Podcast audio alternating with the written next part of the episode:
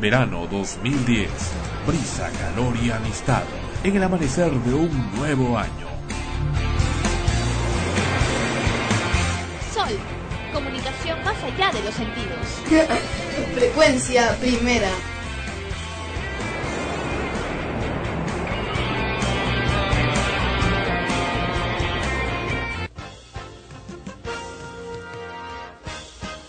Extremos, episodio 94 llega a ustedes por cortesía de cotear.pe. En el Perú, comprar o vender por internet es cotear. Este programa se retransmite vía podcast en frecuenciaprimera.org slash extremos podcast.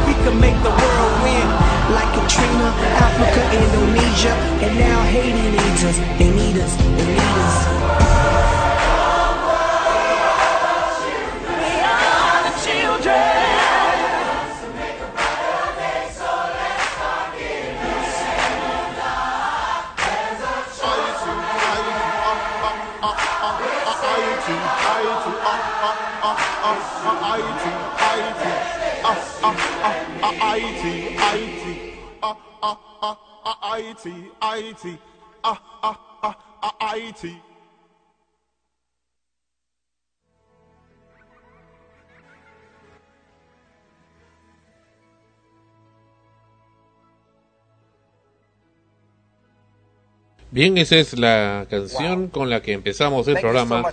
y aquí las palabras de Lionel Richie, el creador de, original de USA for Africa. Este tema que hemos escuchado es el tema mm, eh, característico de esta campaña que están haciendo para en favor a Haití.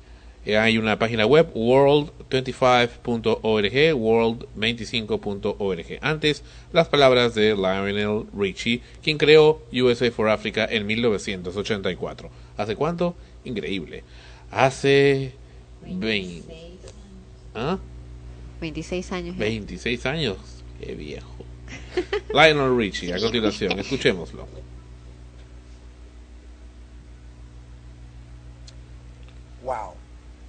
Thank you so much for watching, everybody. You know, We Are the World 25 is an opportunity for us to see what we can do to help our fellow man. Haiti right now is in desperate need of our help, and only you can help them. Do what you can. Haiti needs your help. Now. Bien, ese fue el famoso cantautor norteamericano Lionel Richie, creador también de esta maravilla USA for Africa. Y bien, ¡feliz año! Estamos en el año chino del tigre. Bienvenidos a Extremos, episodio 94. Kathleen con ustedes. Feliz año, feliz día de la amistad, del amor. Bueno, 14. Que le hayan pasado muy bien, que los negocios hayan prosperado hoy. ¿Qué tiene que ver los negocios con, No sabes con cómo el amor? los O sea, ¿Salvo qué negocios. tipo de negocio será? Hoteles, franquicias, restaurantes, Oh, cines, Flores, flores. Flores. muñequitos, ositos. Nadie me dio una flor. a mí. A mí tampoco. Va. Bienvenidos a Extremos, episodio 94. ¿Qué tal esta maravillosa canción, como digo, presentada para eh, en favor de eh, los eh, las víctimas del desastre en Haití? Pasando a otro tema, efectivamente, hoy también día de San Valentín, día ¿Puedo del amor y de la amistad. Ana Rosa con nosotros con su saludo, pero caramba, estoy haciendo el marco para que saludes ya, gracias. y todavía no, y no me, me interrumpe. Ah, ya, continúa entonces. No, no, ya, Ana Rosa con su, Ya, su tú, presentación. baraja, baraja. Este, hola. Bienvenidos al episodio número 94. Y no, lo que pasa es que cuando estaba escuchando el tema de We Are the World, eh, veía que también, eh, aparte de los actuales intérpretes ¿no? del, del tema, hay algunos eh, cantantes pues de, de ese tiempo, en general, ¿no? Que me sorprende lo bien conservados que están. ¿Como quién? ¿no? Incluido el mismo. El, el- bueno, estaba Bárbara Streisand, que, Sí, que me pareció sí. que estaba igualita, toda la vida la he visto igual. ¿no? Eh, me, me sorprendió por ese lado, ¿no? Bueno, y ahí veo otros cantantes actuales que están interpretando el tema. Pero al margen de eso, eh, la reflexión de cómo, cómo esa, esa canción, eh, en estos momentos se repite la historia un poco en el objetivo, ¿no? Para el cual fue compuesta y, y es muy probable pues de que así como en años anteriores se siga convirtiendo en, en todo un hito de, de la música aún incluso que uno de sus compositores como fue Michael Jackson ya no esté actualmente con nosotros Lo han, lo han insertado eh, Michael Jackson a través del vídeo y algunos otros artistas también que estuvieron Ajá. originalmente, aunque Michael Jackson tampoco estuvo en el estudio junto a los demás artistas, porque por no sé qué razón, él grabó aparte también allá en 1984, ya entonces toda una celebridad con Thriller, pero aunque bueno, una parte en que se le ve que está cantando atrás se ve a uno de los cantantes sentados sí ¿O sí? Ajá. Bueno, en la edición de ahora sale con su hermana. Eh, No, ahora es un hecho, ¿no? Que no todos los cantantes estaban al mismo tiempo, así, porque ya en el video lo han editado porque cada uno canta una sí, parte y y es imposible. es mucho más que Claro. pop que la otra al Claro. final. Ajá. No, pero digo, incluso en la, en la anterior, no todos se pueden poner a cantar el tema porque hay edición, hay, o sea, cada uno canta un- una estrofa, ¿no? Eh, pero bueno, no sé si es que estuvo o no estuvo presente, pero justo en una de las escenitas que se le ve a él cantando, atrás se ven a otros de los cantantes que también están ahí sentados, ¿Sentado haciendo qué? esperando pues su turno. Oh, caramba. ¿Y, y qué, qué artistas estuvieron, Carlin? Estaba Miley Cyrus, los hermanos Jonas. Los hermanos Jonas que vinieron hace poco a. Sí, de a Jonas Lima. Brothers. Jonas Brothers, que vinieron el año pasado a Lima. Eh, ¿Quién más? Pink, los dos cantantes de Black Eyed Peas. Eh, Jamie Foxx, que habla al principio del video. Creo que se editó, creo que lo produjo, más que todo, porque empezó a hablar.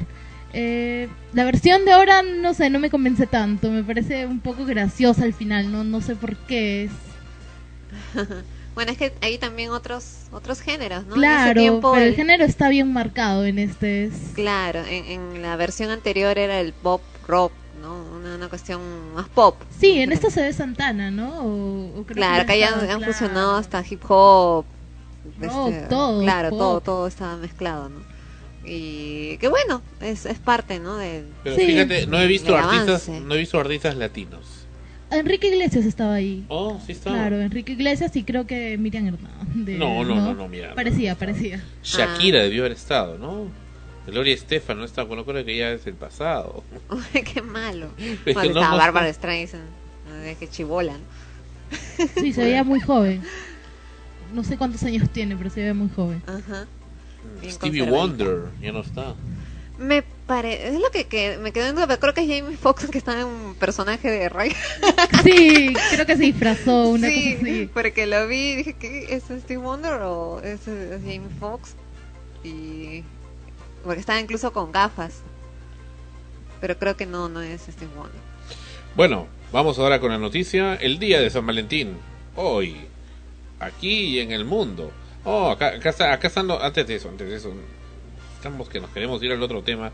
Pero acá nos interrumpen en producción. Tenemos aquí, efectivamente. eh, esa es la, la nota. Esto fue grabado el primero de febrero del año 2010, hace poco. Este está a ver con la participación. Ta, ta, ta, con el. No dicen con quién está. Carambas. No ponen qué cantantes están. Qué fraude. Bueno, simplemente dice quiénes han sido lo- los encargados, los directores.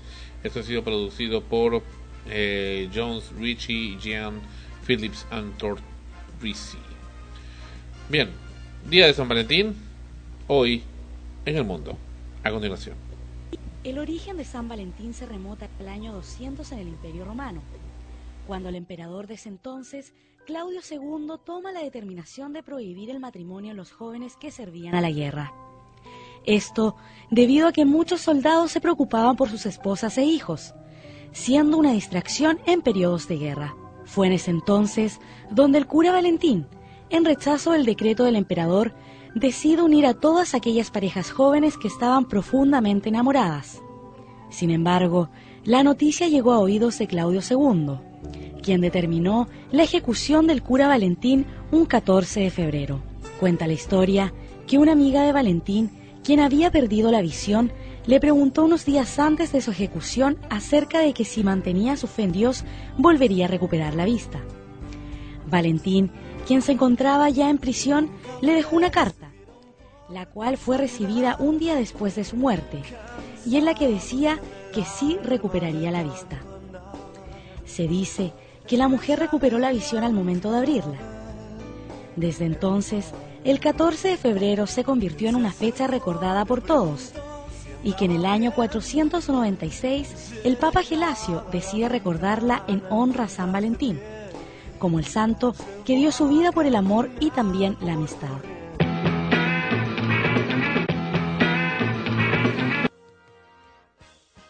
Día del amor y la amistad hoy. Recuerdo desde hace mucho tiempo ver a muchas parejas haciendo cola en las discotecas, salsódromos, chichódromos, folcloródromos, en fin, esperando en la noche de, del 14, efectivamente, de febrero para ingresar.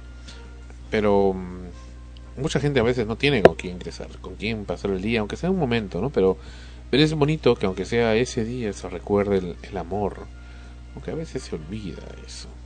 Claro que ahora eh, también es muy común ven- ver a grupos de amigos que salen a celebrar el 14 como el Día de la Amistad y no necesariamente eh, parejas, o sea, si no tienen pareja, si alguien no tiene enamorado o enamorada, pues sale con sus amigos y se divierte y celebra pues el Día de la Amistad. Se Oh. intercambian Claro, regalos, más- incluso algunos. Sí, un amor de amistad. Esos que nunca te van a dejar así pelees, así salgas con otra persona, siempre van a estar ahí, ¿no? Que, que no, no hay problema de, de- de- No hay problema de celos más De que celos. todo, ¿no? De que me va a sacar la vuelta, de nada, nada. Son amigos. Con sí, pinches. Sí. Te cuentas todo, todo.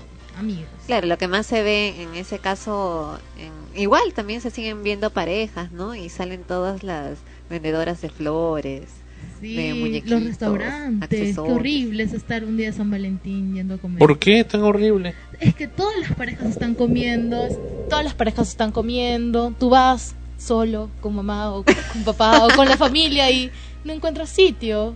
Es horrible, no sé. Bueno, es, es cuestión del restaurante también que no, no se prepara, pero lo, lo horrible es ir y ver que todo el mundo está con pareja y uno no, no. Sí, triste. Triste al final. Bueno, ya. ¿Y tú qué haces acá? Y a propósito, ¿tú qué haces acá? Qué No, malo. gracias, no.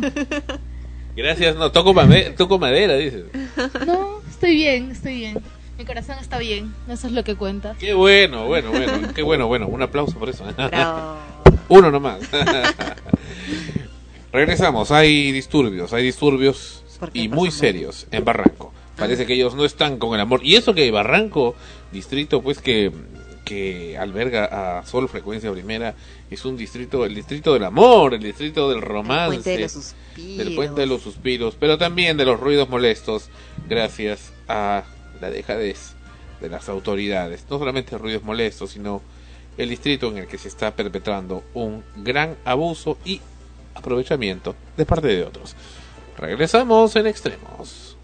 Este grupo se llama Mi Manía y hace un cover bien simpático de un grupo también mexicano que en los ochentas lanzó temas musicales, en este caso Las Mil y Una Noches.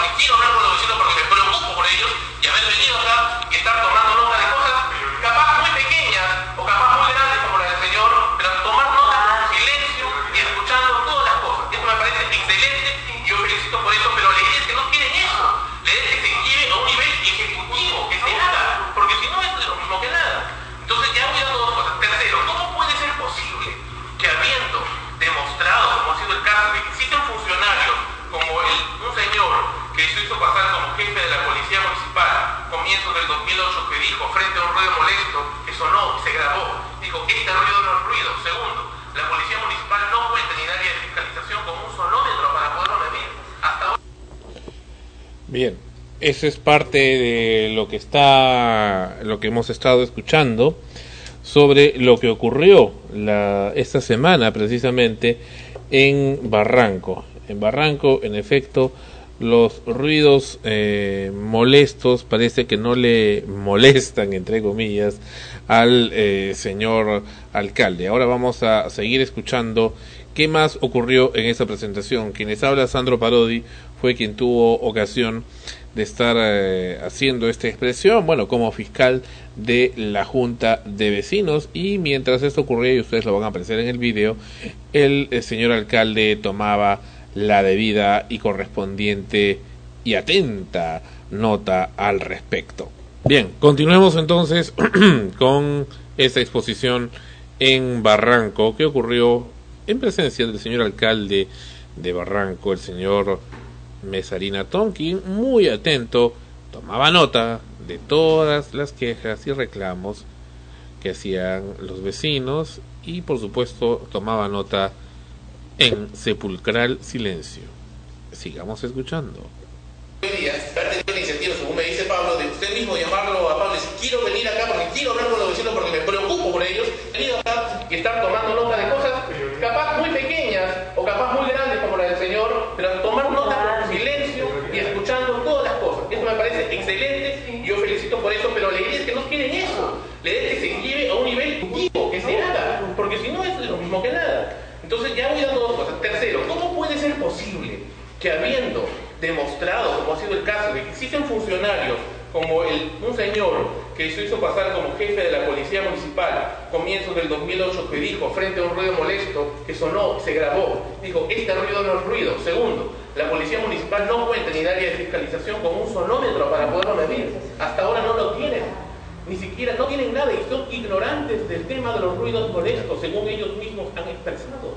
Entonces, ¿sobre qué estamos sentados? ¿Sobre qué estamos hablando? ¿Cómo se puede pedir? Frente a eso, nos sentimos engañados de ver documentos que hablan, que dice, en la Municipalidad de Barranco, tantos casos de ruido molesto resueltos. ¿Dónde están? ¿Cuáles son? Y los... Eso es un poco la situación en general. Yo este, creo que usted como una persona este, noble del distrito, por toda la tradición que tiene su familia, siempre respeto muchos negocios. Parece que el chifa de su familia es uno de los mejores de Perú, como muchos de los negocios que tiene. Sí, es el momento de hablar. Entonces, ¿cuándo es el momento de hablar entonces? Pues caramba, no es el momento. Claro que es el momento. Entonces, ¿cuándo? Cuando se muere el alcalde, cuando deje sus funciones, ¿cuándo es el momento? ¿Cómo son los ayayeros? Caramba, quiere decir la cosa por su nombre. Continuemos. Pero, pero el tema aquí concreto es que usted está acá en un cargo para servir a la comunidad que tanta esperanza tiene. Y en estos momentos hay problemas muy por los que he mencionado. El tema de los ruidos molestos invade la ciudad y no hay un solo distrito que, no, que haya hecho nada. Los ruidos molestos de alarma, sí, sí, sí. Si no los conocen, no conocen cómo combatirlos o qué son o qué efectos causan, pregunten. Estamos a disposición de proveerles toda la información. Si necesitan manos, ayuda, acá estamos. Pero no queremos tener la frustración de llamar a la Ok, ok, ¿quién? Qué falta de respeto, caramba. Qué falta de respeto lo que uno está hablando. Ok, ok, ok, perdóname. ¿Quién es el que, está- el que está dirigiendo acá las cosas? No tiene por qué decir ok. El alcalde está escuchando y uno merece un respeto. Continuemos. Este, eh, ustedes van a ver aquí cómo es la manipulación que existe en, esta, en ese tipo de reuniones vecinales que se multiplican en muchos lugares de este país. Continuemos. policía municipal llamar a Serenazgo y simplemente rebotar. ¿Qué es lo que está ocurriendo? Y ahí viene el foco del asunto. ¿Qué hace un vecino cuando tiene una queja? Llama a Serenazgo, llama a la policía municipal y simplemente no se responde o no se actúa. En, a manera general, a manera global.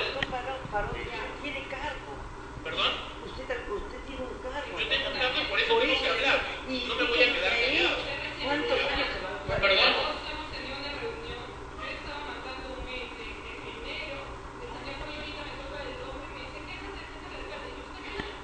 No, si los miércoles que dan audiencia no dejan ver. ¿Cuál es su queja? ¿Cuál es su queja? ¿Quién? Administrativo, el edificio ha sido construido en malo, está malogrando la zona, se. Las, la- las bancas no tienen respaldar. Hay mucha violencia en el Parque San Peñas. Quemaron dos bancas de la, de la sepultura. No habían tachos, felizmente ya hay tachos. Por favor. Y vuelve el problema del metropolitano otra vez. A las construcciones, a la banca y al metropolitano.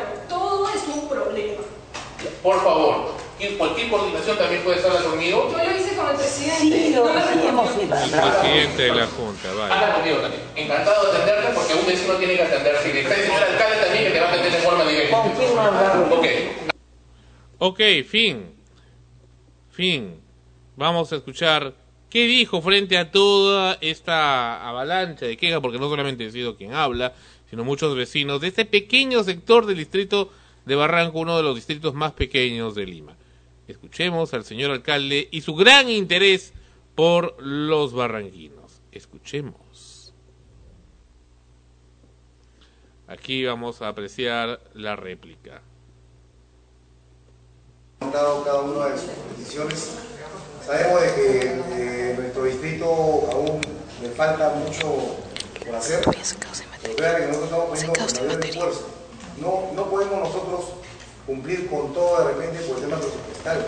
Si bien es cierto, ustedes cumplen, la gran mayoría cumplen en toda esta zona el pago de, sus tributos, también es cierto de que Barranco solamente, o la municipalidad solamente eh, recibe los pagos del 55-58%. Con ese 58% hay que cumplir el 100% en todos los servicios. Esto no, no, no, no es una excusa, no es excusa, sino es una realidad. Estamos nosotros haciendo el mejor esfuerzo. Vamos a poner mayor énfasis en la zona de aquí. He anotado el tema de perros, he anotado el tema de, de bancas, he anotado el tema de, de- de los edificios, todo, todo, Todo, todo, y yo, perdón, he hablado. Hello. todo, todo tiene implicación porque en, en el caso de los edificios se ha sancionado y está, está ahorita por, por la, por la paralización y está también por una, bueno, y, y el- la gerente municipal y los funcionarios actuales han sido denunciados por estos, estos señores por abuso de autoridad.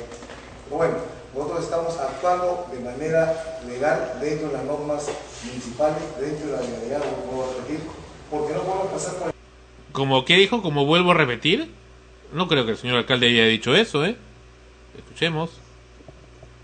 dentro de las normas municipales, dentro de la legalidad, lo puedo repetir, ¿Dijo como vuelvo a repetir, Ana Rosa? Sí. Está mal dicho, pues, es como repito. Bueno, es que- bueno, supongo, ¿no? Que como lo ha dicho tantas veces. Ah, bueno, ahí sí, muy bien. Abogada del alcalde. Ya, te ganaste tu chifa. Qué rico.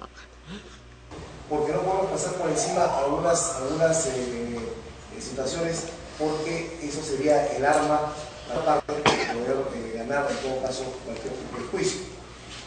De repente el tema de tiempo es un poco eh, molestoso, pero tenemos que regirnos a lo, a lo que dicen las, normas municipales. Todo tiene su tiempo. Que va a ir, eh, que está encaminado, está encaminado. Se puede eh, aparentar o se puede parecer de que repente la municipalidad no ha hecho nada. Sí ha hecho, ha hecho. Ustedes eh, tienen, desean ustedes, hablamos con el señor presidente de la Junta Nacional y les hago llegar la, la documentación, las cartas que se han enviado y todo lo que está en, en proceso con este tipo de construcciones. En el caso de, las, de, de- de la seguridad, bueno, voy a ser sincero, el- hoy hemos estado un poco eh, atareados con el tema del metropolitano. eh, No sé qué pasa ahí con el audio. Kathleen.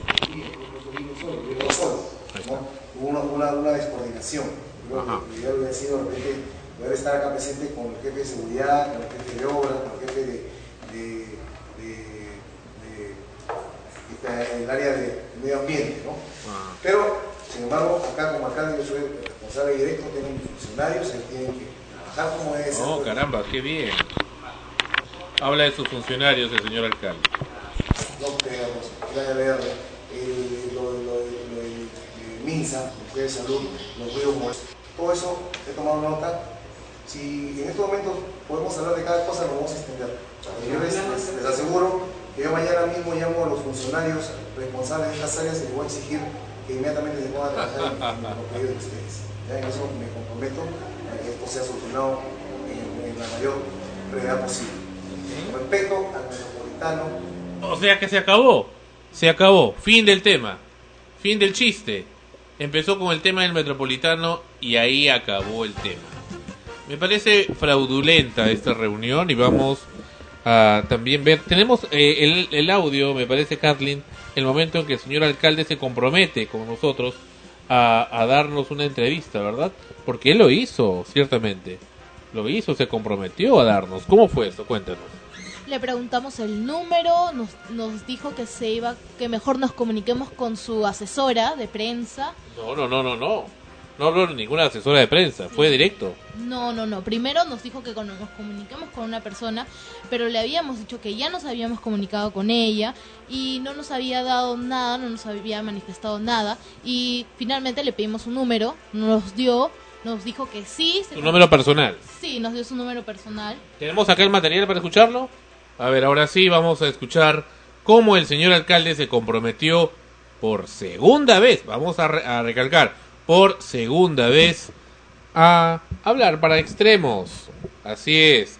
Y responder directamente y sin excusa alguna y sin manipulación y con absoluta transparencia estas álgidas, álgidas e incómodas, al parecer, preguntas sobre hechos que simplemente no han sido considerados por él y por su gestión, y menos aún por los empleados o subalternos o personal de confianza que él tiene, como ya hemos demostrado en abundancia en diferentes episodios de este programa.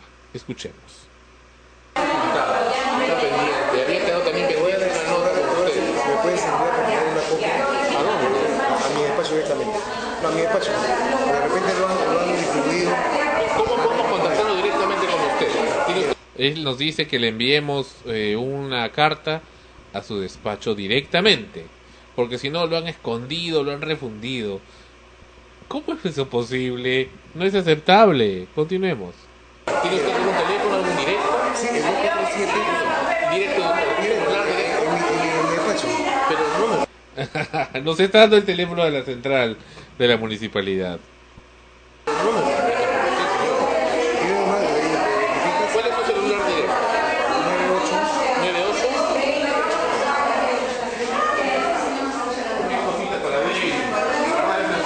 Nosotros no sabemos cómo actuar, ni siquiera saben las normas. Voy a cambiar de de número, pero esto es, creo que la otra semana Pero voy a este es cambiar. el suyo. Este sí. Dígame. 98143. Eh, alcalde, como usted se había, se había comprometido, ¿lo sabes? Pues sería la otra semana. Está bien, ¿qué día podría ser? ¿El día domingo que viene? No, no tenía porque Me gustaría hacerlo en vivo, pero el programa tenemos el día domingo.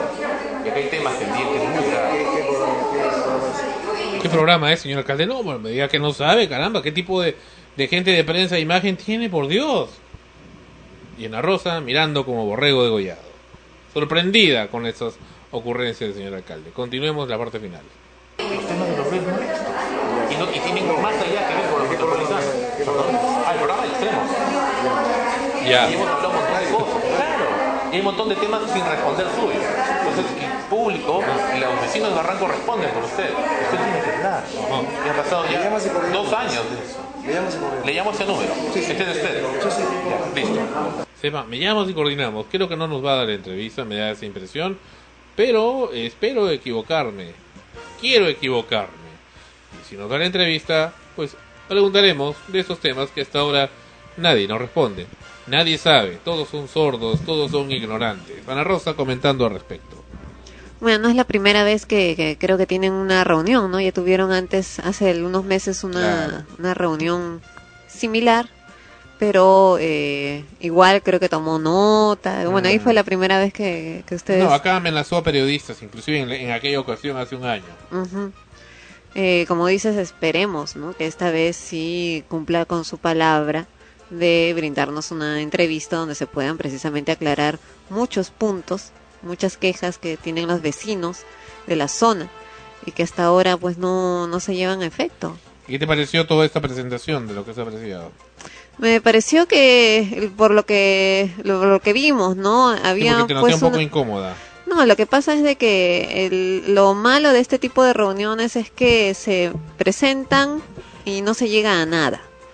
Porque solamente se, se dicen, se manifiestan las quejas, se responden pues eh, eh, con, con, digamos, diplomacias, Son falsas reu- reu- diplomacias. Reuniones estériles. Claro, y al final el resultado en- es el mismo. No, no, no, no hay ningún cambio.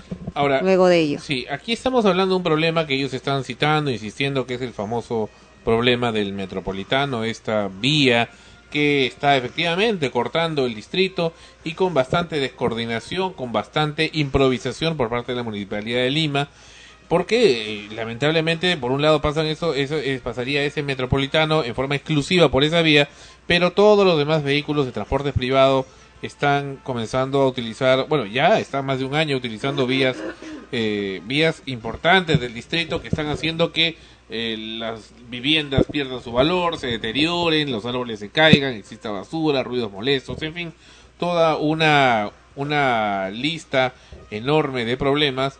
Pero eh, ahí viene, inclusive los han desalojado, vamos a en unos momentos presentar la nota, sale el alcalde inclusive junto a los vecinos del distrito de Barranco defendiéndolos.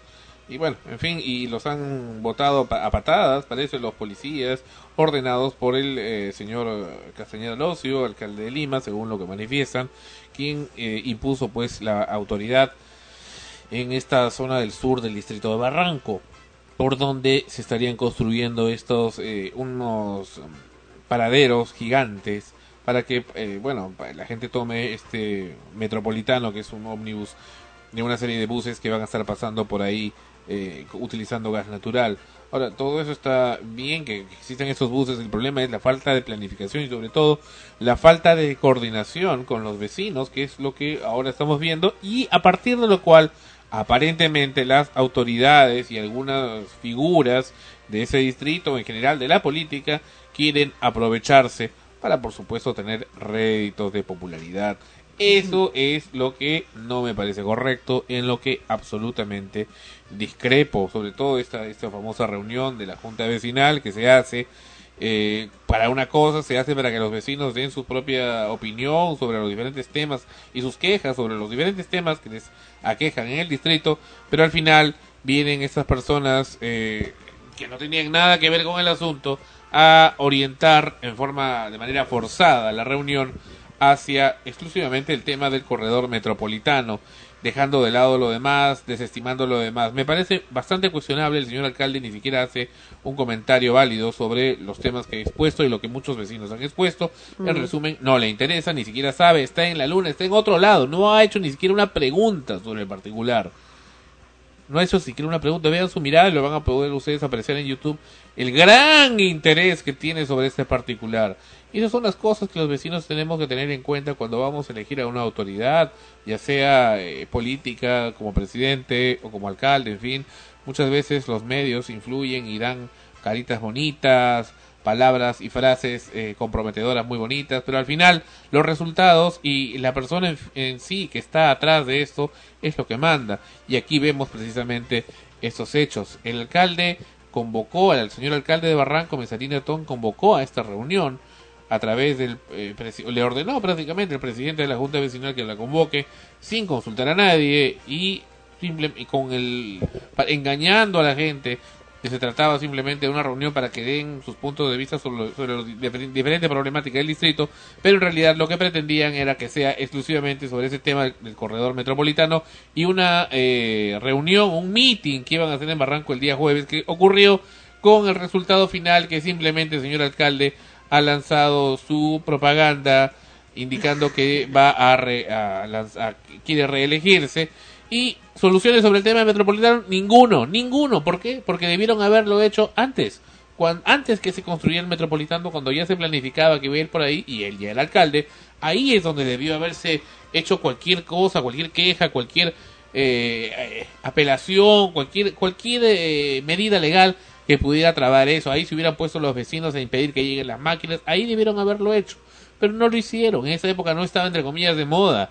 En esa época estaba de moda otras cosas que en su momento también trajeron a televisión, trajeron a prensa. Y hemos demostrado la semana pasada como este caso de que traen a prensa vendida, como el caso del Grupo del Comercio que traen a Perú 21, ese periódico tan cuestionable, por favor, lo traen a la Municipalidad de La Victoria para que vean que cómo combaten contra los ruidos molestos y aquí vemos, hemos visto la semana pasada el gran conocimiento sobre los ruidos molestos y la enorme facilidad que tienen para poder sancionar es por supuesto ridícula. Hemos ido al mismo punto donde habían estado los señores de Perú 21 y hemos puesto la noticia al desnudo como realmente es y no como la quieren maquillar esas gentes. En ese caso, en la reunión de Barranco hubieran pues mejor eh, eh, hecho la reunión para el tema en sí, ¿no? Y, no que los vecinos han ido creyendo efectivamente que se trataba de una reunión general, de, donde podían manifestar sus quejas en general, que también los molestan. eh, y no perder su tiempo, ¿no? Porque es hasta cierto punto una burla, ¿no? Tú vas, expresas lo que lo que realmente eh, necesitas expresar para que sea solucionado y ves pues que toma nota y, y lo reduce, reduce todo lo, lo hablado a un voy a consultarlo con las autoridades para que Pero para si estoy cuestionando a esas cartas en el autoridades. asunto, claro. Y él es la autoridad, pues. Y luego, bueno, y ahora, viéndolo del metropolitano, eh, que era realmente el tema para el cual quería convocar, la verdadera razón por la que quería convocar la reunión, como bien has dicho, eh, para fines electorales.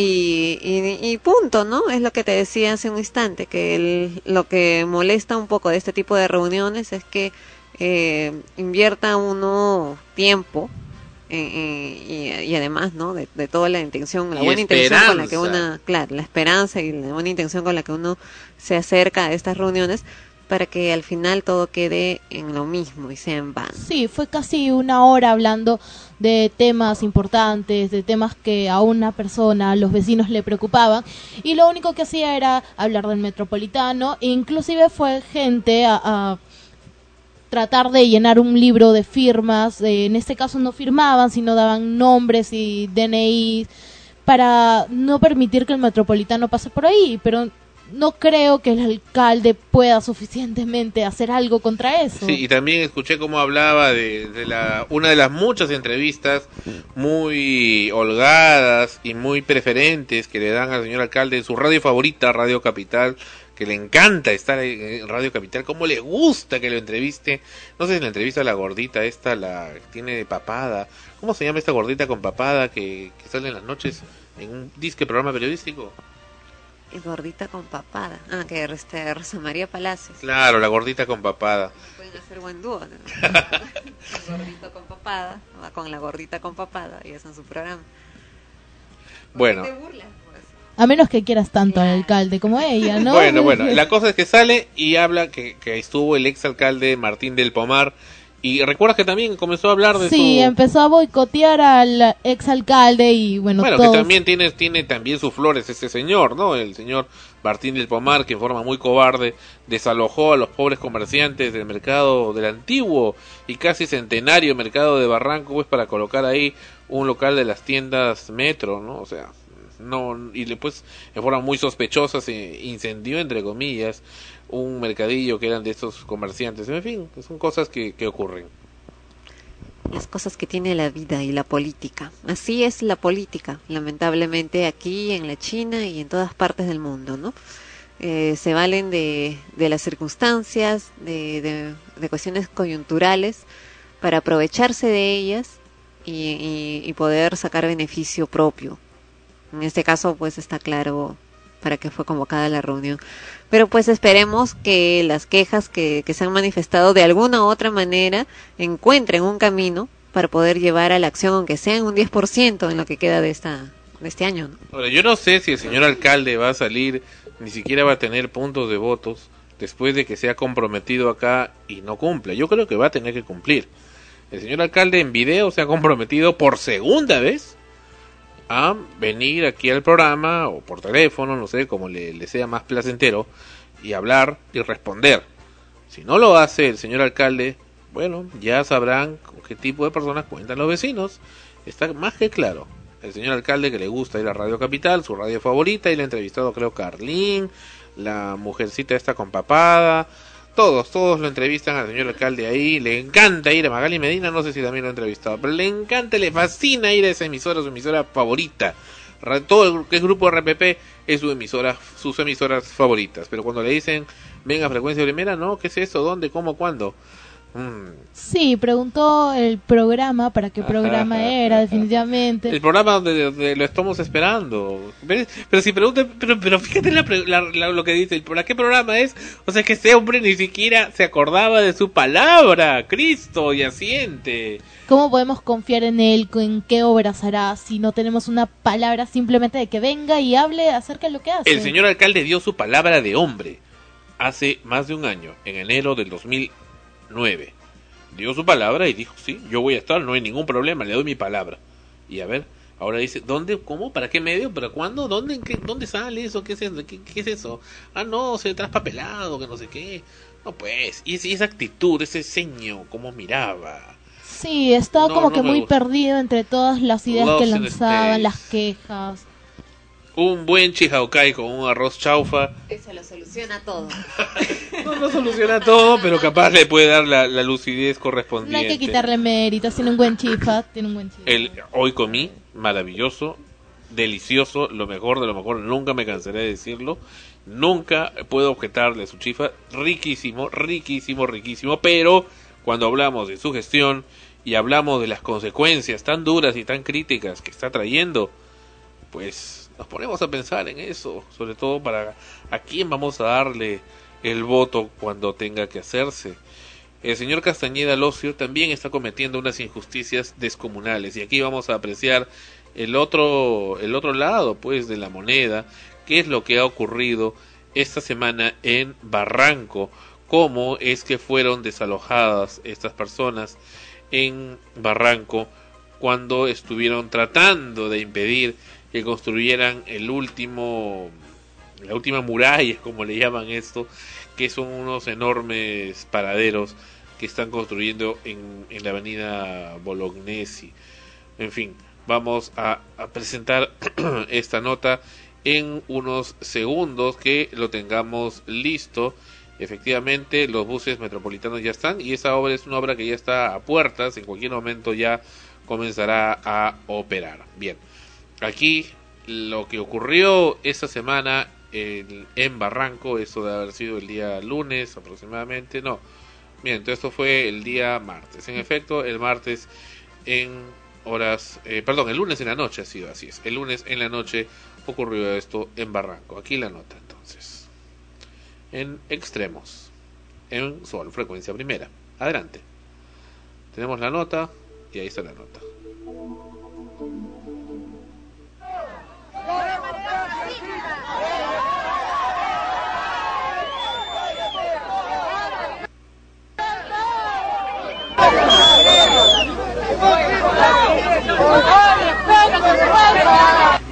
Los, señores de Lima Alcalde de Barranco. una vez más a los barranquinos.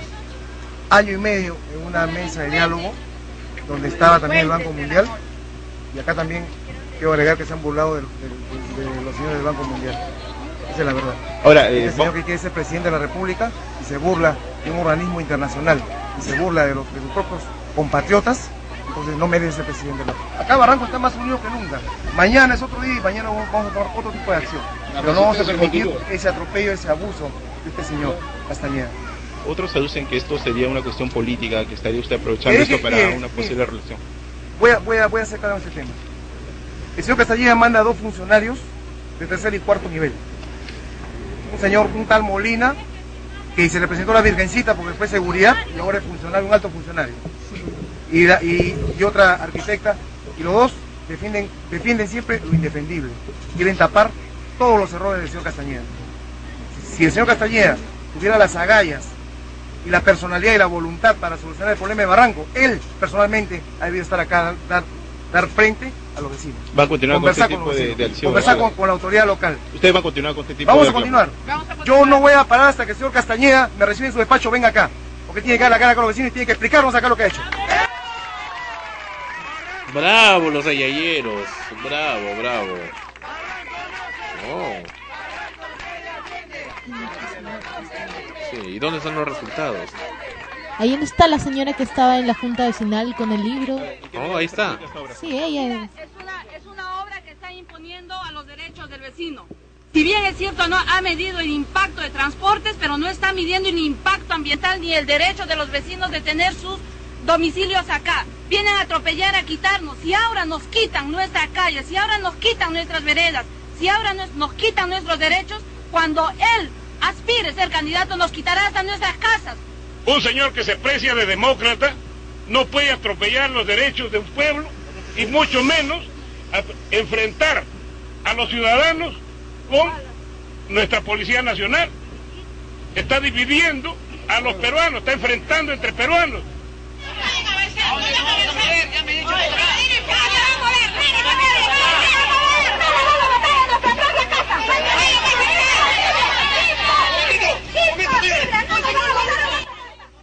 Esto ocurrió en Barranco. Esta semana la Municipalidad de Lima inició anoche los trabajos para la instalación de las estaciones del Metropolitano en la avenida Bolognesi el distrito de Barranco. Previamente, con el apoyo de la Policía Municipal, desalojó en forma violenta y sangrienta a diversos vecinos que se oponían a la obra. El desalojo se hizo teniendo como base el principio de autoridad, ya que se trata de una obra de interés público que revolucionaría el sistema de transporte de la ciudad, además que cuenta con las autorizaciones legales correspondientes y se trata de un proyecto de carácter metropolitano que beneficiaría a dos millones de personas, aduce la Municipalidad de Lima. El ingeniero Walter Paredes, gerente de obras en el mantenimiento de Protransporte, señaló que se tuvo que apelar al apoyo de la Policía Nacional en vista que un pequeño grupo de vecinos barranquinos se oponía a la continuación de los trabajos del metropolitano corredor vial que beneficiaría a 16 distritos y uniría Chorrillos con Comas. El metropolitano remarcó es un proyecto de necesidad pública que cuenta con todos los estudios que se requieren para una obra de esa envergadura y su ejecución ha sido aprobada por el Instituto Nacional de Cultura respetando el entorno arquitectónico y monumental de Barranco. Habría que preguntarle en qué parte lo respeta. Una obra de esa magnitud no se puede detener por el capricho de un grupo de personas que no entienden la importancia de la obra. Pues caramba, es nuestro distrito y tenemos derecho pues a que, las cosas sean como, como nosotros queremos, porque es donde vivimos. Los beneficios serán cuantiosos, no solo para Barranco, sino para toda la ciudad de Lima. Es cierto, va a- venir mucha gente, pero ¿qué es lo que va a encontrar? Por Dios. Dijo también que la comuna limeña tiene el compromiso de reparar íntegramente una serie de vías del distrito de Barranco que resultaron afectadas por las obras del metropolitano, lo mismo que la racionalización del transporte una vez que empiece a funcionar este nuevo sistema de transporte masivo. Finalmente, lo único que puedo decir por lo que estoy apreciando es una frase bíblica. Todo está consumado. Sí, lamentable. mm, Los vecinos ya no pueden hacer nada. No creo que detenga el metropolitano. No creo que los 15 distritos que. Pero es que no hay otra alternativa, lo detienen y ¿qué van a hacer? No. Toda esa obra en el resto de Lima, ¿cómo va a quedar paralizada por un pedacito de distrito? No lo van a hacer, pues. No va a ocurrir así. Ahora están hablando ahora de hacer un subterráneo por ahí. Pucha, ¿para qué cosa? De cinco años y con qué plata lo van a hacer? Sí, Se igual- vendría abajo todo el distrito. No, pues, así no, no lo van a poder hacer. es irreal. Es irreal. Eso debieron haberlo planificado antes. Ahora ya no se puede. No, tendría que regresar en el tiempo. Claro, y, eh, definitivamente el alcalde está informado de todo lo que estaba pasando con el metropolitano. uno de los ayayeros, eh, está en la grabación, también dijo en un momento, y todas las voces que se opongan a nosotros deben ser calladas. Y el Eh, alcalde, así es, así es. Es más, este, Vaya las mismas frases que decía el alcalde el día lunes se escucharon el martes en la junta vecinal. La gente decía lo mismo, exactamente igual. O sea, debieron planificar mejor lo que iban a decir. Los ayayeros, pues. Volvemos con extremos. Y a continuación, ¿qué nos viene? Oh. The heart, the heart is not smart. Ah, esto es por el Día de los Enamorados. Con The Barge, el corazón no es suficientemente listo. The Barge, en extremos, en sol, frecuencia primera.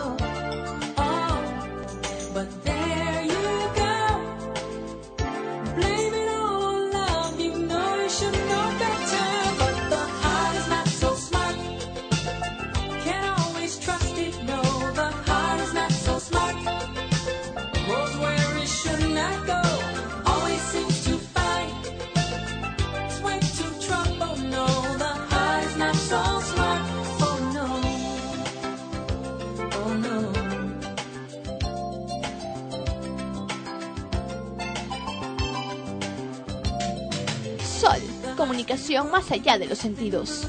Frecuencia primera.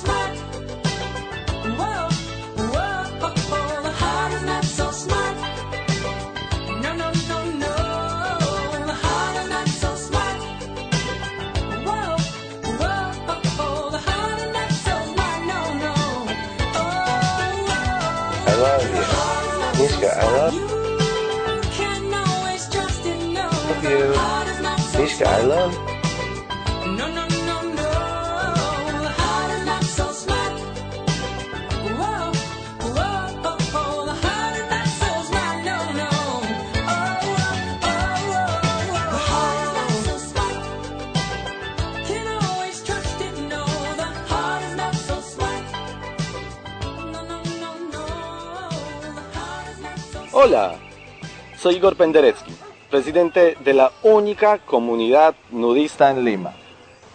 Antes no podíamos salir a comprar nada, pero ahora cotear nos cambió la vida. Podemos comprar y vender por internet. Coteamos nuestra ropa que ya no usamos y pude cotear mi cámara digital que tanto quería. Ahora tenemos una vida plena y no nos falta nada. En el Perú, comprar y vender por internet es cotear. I love you. Mishka, I love you. Mishka, I love you. I love you. Mishka, I love you. I love you. I love you. Good girl. I love you. I love you. I love you. I love you. Good girl.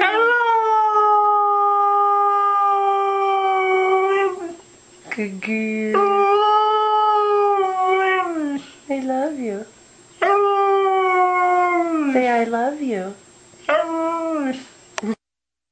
Ese es el perro que habla.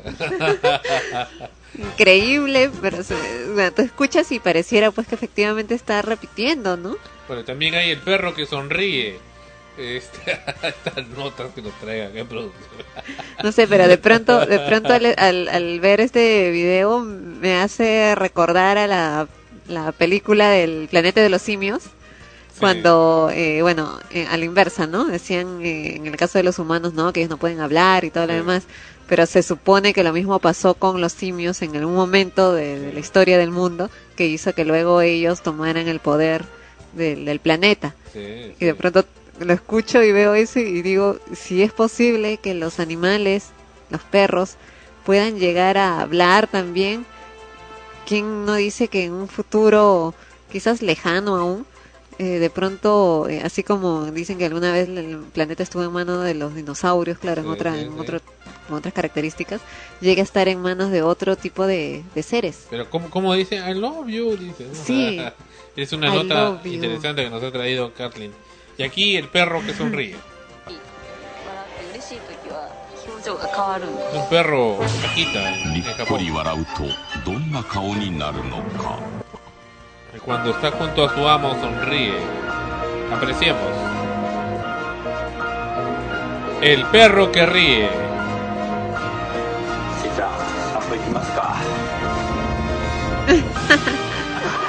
y hace chinitos. Y mueve la cola. Parece un osito. Muy contento. 嬉しいとにっこり笑う犬がいる光景 El perro que sonríe y el perro que habla. Vam- Vamos a escuchar nuevamente. Este sí me, me, me gustó más. El perro que habla. Aquí apreciemos. I love you. Mishka, I love you. Mishka, I love you. I love you.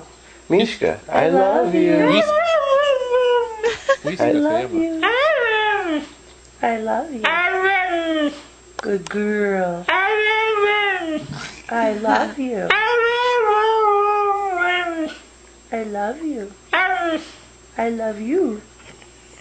I love you. Good girl.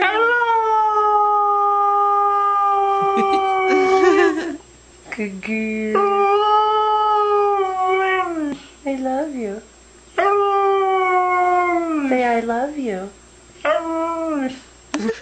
El perro que habla. Vaya. Y ahora han surgido una serie de videos en internet. Mi tía también tiene sus De perritos. diversos perros que hablan. Y, y me acuerdo que la otra vez me contaba, bueno, ella lo, lo cuenta así de manera anecdótica, pero ahora viendo ese video también, ¿no? Lo relaciono, que eh, ella está pues en la cocina, ¿no? Con sus perritos y, y se pone a conversar con ellos, pues, porque casi todo el día está solamente con ellos y le pregunta de pronto, ¿no? O comienzan a quejarse como que ya tienen hambre, ¿no? Ajá. Pero no con ladridos, ¿ah? Sino... Oh, perdón, pero que también habla otras cosas. Dice Obama.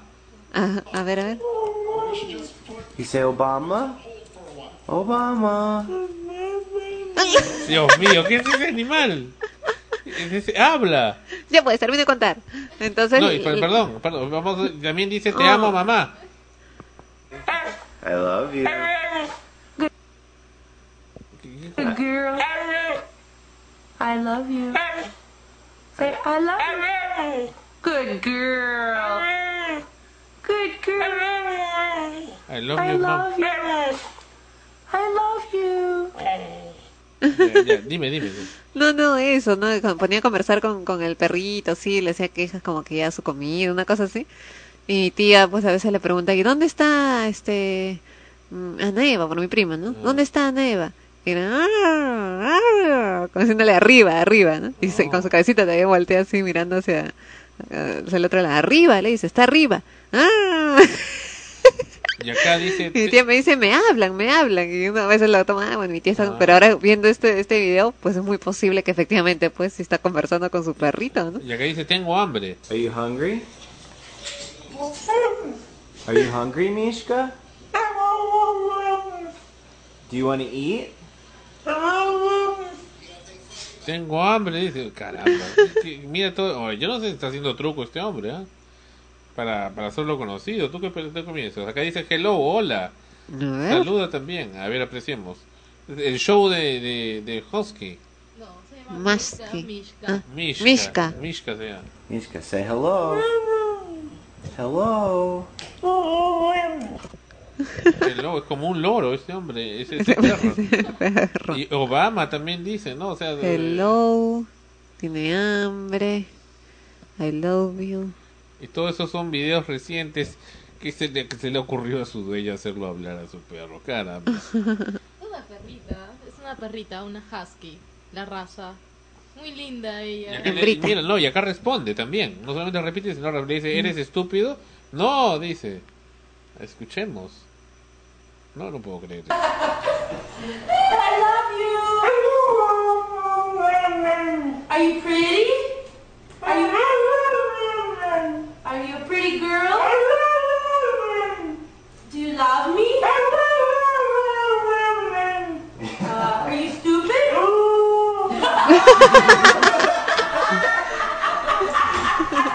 Oye, este. Pero mira, al margen de que si, si es tal cual las palabras o las frases que uno supone está diciendo, le que contesta, contesta. Sí, Porque tiene una comunicación, ajá, ¿no? replica el toque. A ver, vamos a escuchar nuevamente esta última parte que dicen, ¿eres estúpido? No, dice.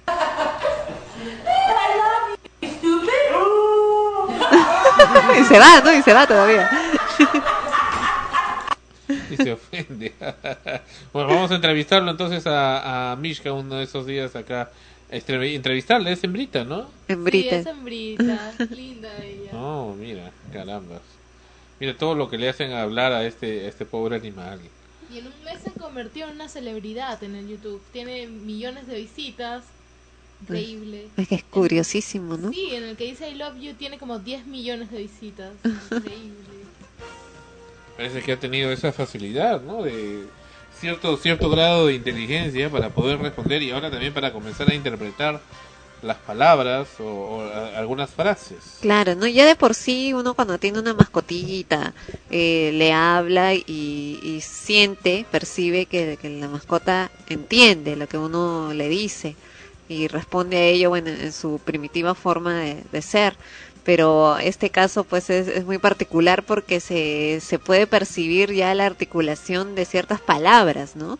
Y lo que decía, o sea, al margen de que si eso no es, o uno cree estar escuchando, lo cierto es que sí replica y responde inmediatamente. Y el resto de sus movimientos y gestos responden precisamente a una reacción muy lógica, desde ese punto de vista. Y me pregunto nuevamente, ¿no? ¿Qué, qué significa eso? Eh, Que tanto estamos avanzando en general que, que es probable que efectivamente en el futuro podamos conversar con nuestras mascotas. Mm, Volvemos, volvemos en extremos. Tatiana.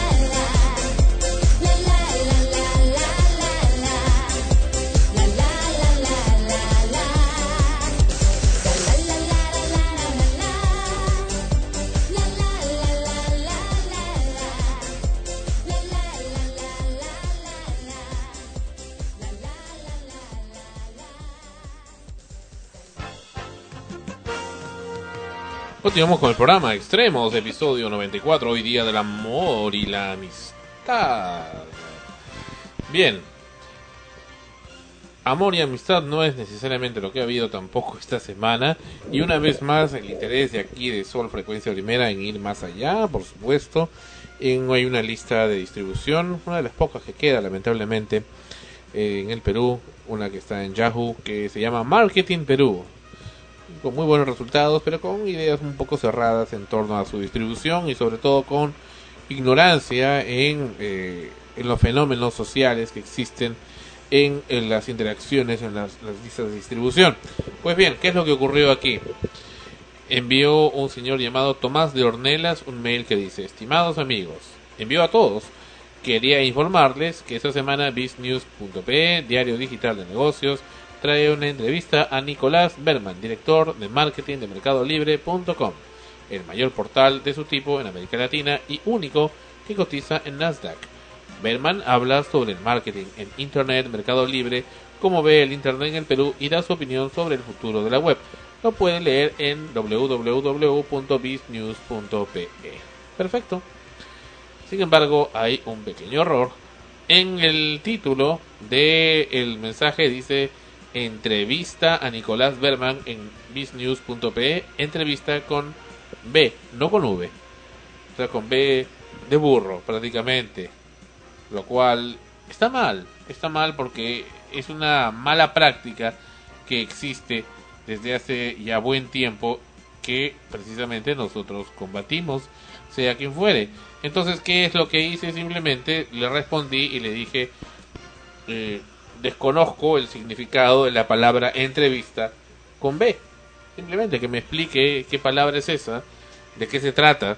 Por supuesto que sabía, pero aún quería dejar la duda de que en realidad capaz significaba otra cosa, esa palabra escrita de esa manera.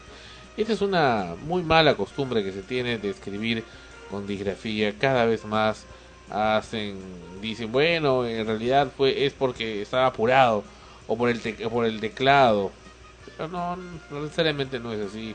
Y muchas veces pues desinforman tanto a las personas que al final terminan ya no sabiendo cómo escribir. Eso fue, eh, ese fue el primer mensaje y de ahí ocurrieron muchas réplicas de diferentes usuarios que por supuesto en realidad lo que estaban haciendo era defender el uso de la literacia. Aquí tenemos por ejemplo un usuario eh, que dice eh, es clásico difundir los errores primero en público, bastaría con un email privado. Pero el problema es que si lo haces en privado, ¿cómo subsanas el error que cometió el sujeto que inicialmente envió eso? O sea, el daño ya está hecho. El daño de la disgrafía ya está hecho y tiene que ser corregido en el mismo escenario donde se produjo. Otro usuario, Michelle Roura, dice, sugiero hacer las correcciones en emails privados, a hacerlo público. A, hacerlo público. A es sin H, me parece. Sin H. Sin H y lo he puesto con H como si, como si fuera parte del verbo haber. ¿Cuál es el afán? En realidad sería afán de ridiculizar a los demás por detalles tan bobos como una confusión con C. ¿Es con S o con C? Con S. Con S, salvo que sea de Confucio, ¿no? Y confu Confusion dice ahí, en realidad, porque ni siquiera está la tilde en el teclado. Michelle Roura. Eh, vamos a ver de dónde es Michelle tan. Ah, oh, ya sé de dónde es. En fin, luego voy a, a comentarles. Y aquí siguen llegando más eh, mensajes del mismo tipo. Gustavo Rodríguez dice, es el teclado de las computadoras, la V está cerca de la B. Esto explicaría este error por el cual no hay que amargarse mucho. Escandalicémonos, eso sí, cuando se escriba cajón con G. Pero bueno, poco falta para eso. Y acá un tal Mario Chin dice, por supuesto que merece ser rectificado, pero si analizamos en tu texto qué es entrevista, en qué idioma está esto, SP, ¿dónde está la corrección? Continuamos entonces y otra vez Mario Chin dice, asúmalo, fue un sarcasmo, no fue nada constructivo ni ratificatorio. Esta ratificatorio, ¿está bien dicho o rectificatorio? Ratificatorio, ¿no? Rati- Ratificar. Ratificar, está muy bien, perfecto. Esa es la verdad tan grande como que es un tremendo error involuntario de escribir entrevista con B. Buen día. Mario Chin. Continuamos y a ver quién más se manifiesta dentro de esta reunión. Dice J. Hidalgo, esa corrección hecha por algún letrado en sinónimo de puntos suspensivos de gran conocimiento burrístico con V. Ja, ja, ja. Saludos. ¿Quién? J. Hidalgo. ¿Quién será J. Hidalgo? Vea, vaya usted a saber. Mario Chin nuevamente se presenta y dice, es que muchos les agrada demostrar a los demás que son, entre comillas, cultos. Abundan muchos en la red. Un privado hubiera sido suficiente. Quizá desea que le realicen la entrevista. Continúa y dice, falta ortográfica. Señores, ¿a- ¿alguno de ustedes? Escuchen eso, ese me gustó mucho, de una tal Lucy Mier y Terán. ¿De dónde es Lucy Mier y Terán? Veamos. Oh, bueno. Ok. Dice, señores, ¿alguno de ustedes lee El Comercio? Comercio es un diario de acá del Perú, que eh, creado en 1839. Bueno, ¿cómo les explico? Está no lleno, sino plagado de horrores ortográficos, de puntuación y de redacción. Así que, por favor, me parece eh, too much, entre comillas era el too much, por algo tan insignificante hacer comentarios tan ácidos. A mí sí me pareció muy buena la entrevista y sobre todo a quienes estamos todos los días en función de los clientes nos da una forma creativa de llegar a ellos. Lucy Mier Terán. Continuamos. En el teclado de las computadoras, la V, bueno, está repitiendo lo mismo. Walter Muñoz, para los que le pasó alguna vez en el teclado o una vez más la este, defensa del tema del teclado. Virginia Martínez, Díaz Martínez, son cosas que le pueden pasar a cualquiera, un error lo tiene cualquiera, miremos lo complicado de la vida, las mil y una cosas dependientes que tenemos, regalemos una sonrisa y un aliento. ¿A quién? ¿A quién con H? Se me cayó esta chica. Eh, se ha equivocado otro pesado. Saludos cordiales. Jefe, jefa de marketing de Data Business SAC. La jefa de marketing de Data Business SAC escribe y un aliento a, que es preposición, escribe como si fuera verbo haber, o sea, con H. Vaya usted a saber. Continuamos. Por favor, no envíen más cosas que no valen la pena. Si el señor se equivocó, pues hay que aceptarlo. Como dicho el dicho, solo aquellas personas que nunca se equivocan pero jamás hacen nada. ¿Está bien? Ingeniero J. Monroy. Continuamos. Oigan, Marketing Perú, ¿podrían ser tan amables de omitirme de sus cadenas o mensajes masivos? He tratado de vincular mi cuenta, etcétera, etcétera. Luego dice, agotemos el tema, estoy eh, evaluando cancelar mi suscripción. Esa es la clásica. Continuemos. Siempre tan gentil y perspicaz Gustavo Rodríguez desde las épocas del Instituto Peruano de Publicidad IPP. Creo que ya cerró el IPP, sigue todavía, ¿verdad? Sigue todavía. Sigue muy buen profesional y muy buen escritor. A propósito, se te extraña en el diario del comercio. Pero en el diario del comercio en su momento han- lo han descrito perfectamente. ¿Quién firma? Raúl Irigoyen Quirón de CIR Producciones. Gianni Valer dice, eh, es tan bueno encontrarnos aquí, etcétera, etcétera. Realmente el castellano es perfecto, pero siempre se escribe con errores casi todo el tiempo. Así que, ¿por qué exagerar y hacer escándalo? Por nada, hagan caso del suscriptor que me antecede. Gianni Valer, Liberty Consultores, dice, bueno, fuera de las cosas que realmente son importantes, se trate con el mismo afán e interés. Sin duda es un error, pero eh, no es para tanto. Además, la B y la V en todos los teclados están juntas. Eh, re- rebanar tanto por tan po- poca cosa, hagan una entrevista a los afectados si quieren parar la lluvia de mails. Por Dios, tanta cosa, tanta cosa más importante que hacer. Continúa, continúa, continúa y dice, estimados señores, por favor, eh, se conforman ese tipo de grupos para sumar, no para restar. Si alguno de los integrantes es muy culto, que tenga la amabilidad de enviar un correo personal al que ha cometido un error. Ahí sí la A está aceptado. Les agradeceré, tengan la amabilidad de no abarrotar mi correo con esto, etcétera, etcétera. Cecilia Rojas, no se sabe de dónde. Mauro Romero dice mis saludos especiales. Error que hay que corregir entrevistas. Saludos, etcétera, etcétera, de la revista Política. También mal escrito, pero es un nombre propio. No entiendo por qué tanto escándalo. María Elena Gallo de no sé dónde, de dónde es María Elena Gallo, de redcontable.com. Continuamos. Eh, María Elena Gallo insiste, miren, hasta tú cometes errores y cree que un error que, le- que lo ha cometido otro lo he hecho yo. Hay muchas cosas que gente común y corriente como tú no entienden y por eso el país está así. Tú dices que soy especial, etcétera, etcétera, etcétera, y continúa esta persona. En fin, así han continuado, continuado CIR, dice siempre tan gentil, en fin, esos son los tipos de mensaje que han estado enviando. Stop, y al final, ¿saben qué? Ya no hablen más del asunto. En fin, Ana Rosa comentando sobre el particular. Yo también recibí esos emails porque también estoy suscrita a la lista de marketing. Y bueno, pues efectivamente había escrito mal la palabra, ¿no? No, eh, lo que vi fue en el contenido del email si estaba bien escrito. En el, en el subject, en el en el encabezado. encabezado era donde estaba mal escrito, habían puesto entrevista con B. Inicialmente yo también pensé que era un error de digitado porque efectivamente la V y la B, antes de leer esa, ese comentario, yo también lo pensé de frente, pero también me, eh, me pongo a pensar a mí también me ha pasado infinidad de veces que se me cruzan las letras, pero yo si- siempre tomo la precaución antes de enviar un correo de releerlo, porque sé que se me comen letras, sobre todo en este, en este, en esta computadora. Sí, se me, se me van la- las letras, pongo una por otra y reviso antes de, de dar el send, de enviar, que esté todo correcto, ¿no? Antes de lanzarlo.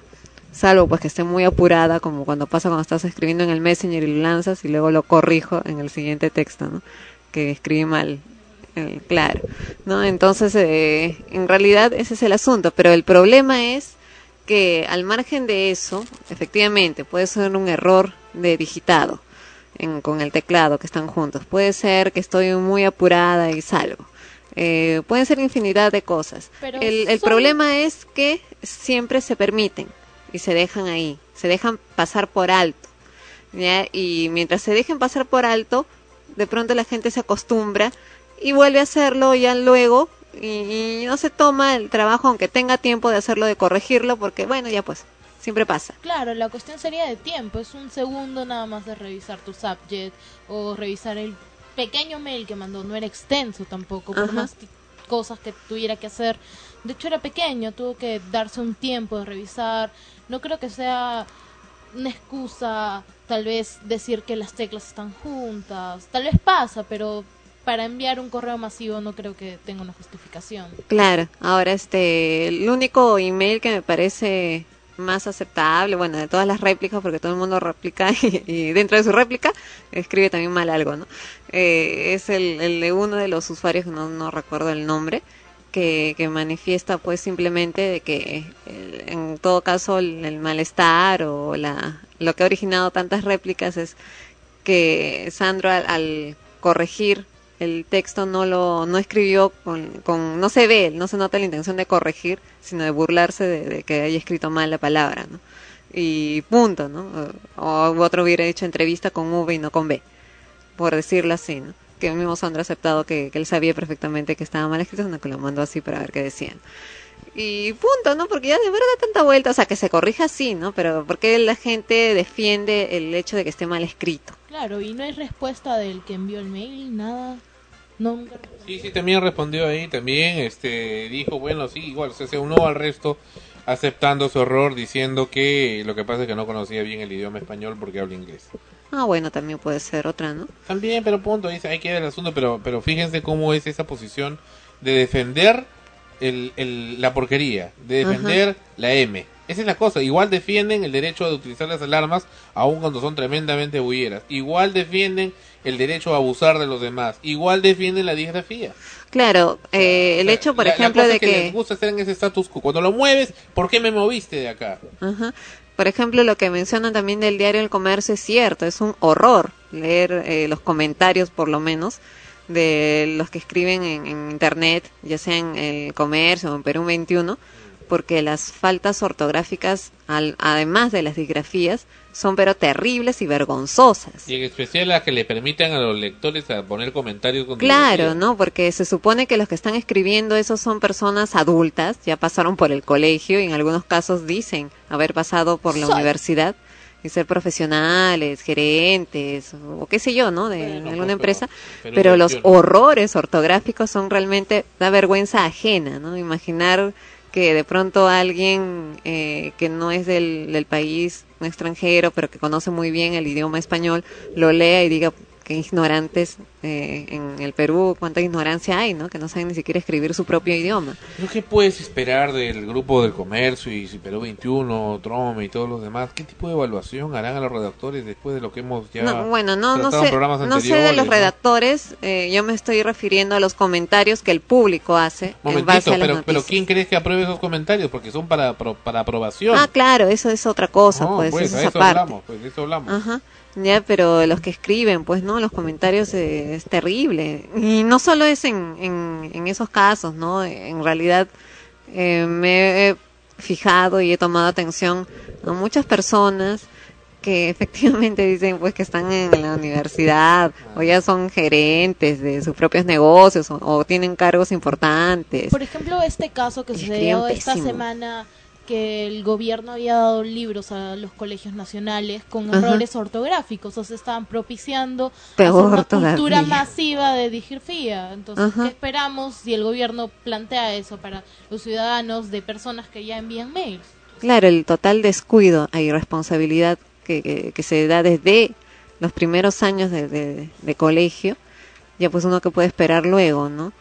Y lo defienden, bueno, la clásica es decir que estaba apurado, que por eso escriben así, o que este, o que no, la, la- la- cuando es por computadora es el teclado. Ahora, la, la cosa sería, ¿cuál es la explicación cuando escriben a- ahí con, con lapicero, no? Claro que ahora muy pocas veces tienes o recibes alguna nota o algún documento escrito con lapicero, sino todos son por la computadora. Pero pasa también que a veces tienes que enviar un documento formal por eh, que lo escribes por la computadora y también lo mandas así ahí ahí no hay eh, lugar a decir que estoy apurado porque si estás enviando un documento formal se supone que tienes que haberlo escrito leído y releído y corregido antes de poder enviarlo Acá están, la- acá están las fotos, perdón, las faltas, dicen, absorben en lugar de absorben. Dios mío, absorben con V. Tihuanaco con K en lugar de Tiahuanacu.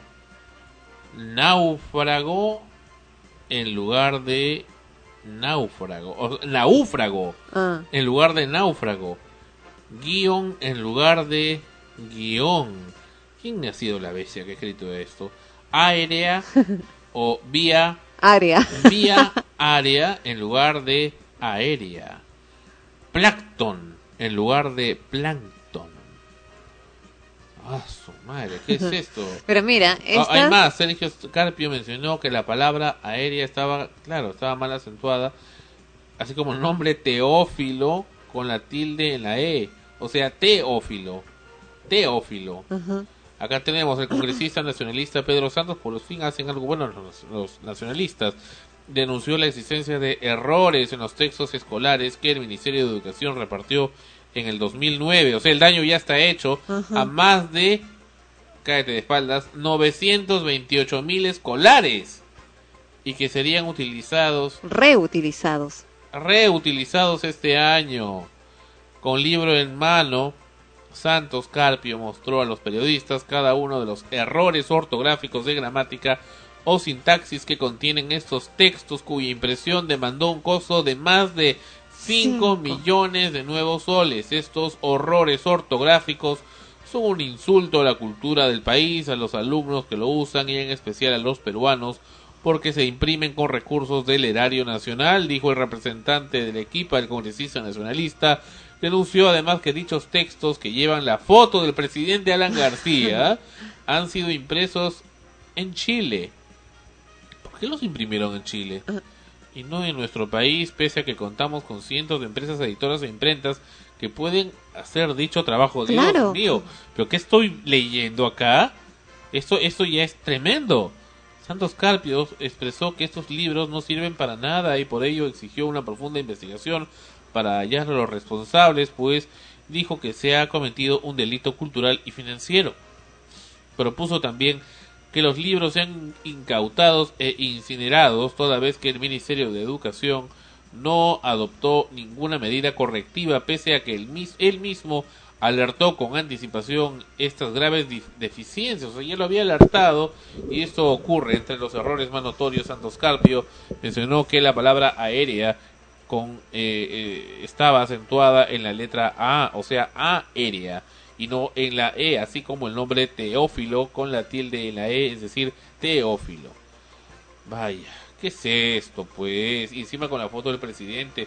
¿Y que tienen que ser impresos en Chile? ¿Por qué? No es que tenga nada con los chilenos, pero que tienen que ser impresos en Chile. No, no, no lo comprendo. Y aquí Chile responde, no se, no se queda callado y responde al respecto.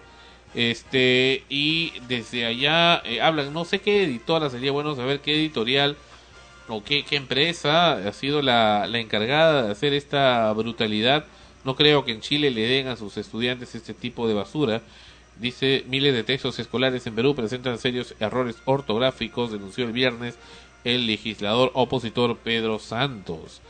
Y aquí efectivamente están haciendo ellos la, eh, eh, la, información correspondiente. Dice, es verdad, es una verdadera, verdadera pandemia que las personas escriban con tantas faltas de ortografía y se ve en todas partes, en la prensa, incluso en la circulación de la moneda de 50 pesos en Chile que le pusieron Chile en vez de Chile. Pero ya vemos de dónde viene la burrada, ¿no? La, la brutalidad de esa gente. ¿Cómo le puedes poner Chile?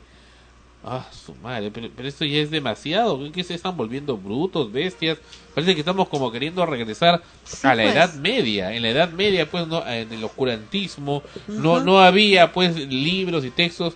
Y por supuesto, los grandes señores no querían que la gente leyera, porque si no, pues se podían ir contra ellos. Parece que estamos queriendo Claro, regresar, regresar, a eso, bajo ¿no? el pretexto del internet, como que no, es algo mucho más moderno, pero entras al internet y, y lo que lees son pues puros escritos con, con disgrafías, errores ortográficos ah, de manera vergonzosa, porque uno ya de verdad no lee y no puede creer lo que está leyendo.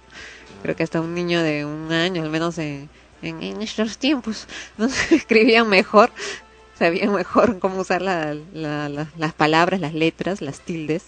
eh, y en cambio ahora no, ¿no? Es que ahora consulten el internet, pues. Claro, ¿Ya pero al margen de eso, mira, al margen de eso, eso todavía te lo puedo, no, no te lo acepto, pero lo puedo entender en, en jóvenes, ¿no? Pero una persona adulta, mayor de, de, de ve- más de 25 años, 30 años y más aún, que se supone, ¿no? Que ha tenido una base diferente en la cual ha tenido que acceder a libros, ha tenido que leer libros, ha tenido que hacerlo, aunque sea uno, aunque sea el coquito, ¿no? ya que Claro. escriba de esa forma, eso ya es dejadez. No, definitivamente estamos frente a algo que está perjudicando a muchos, a mucho de lo que sería el futuro del, del país. Eh, estamos brindándole una educación eh, pésima, brutal. Estamos, Y- y- asesinando, estamos asesinando su ortografía. ¿Y a quién le conviene eso? ¿Por qué fue escrito, en, por qué fue impreso en Chile? ¿Qué explicación da Claro, el ¿no? presidente sobre esto? Ya basta, ya basta.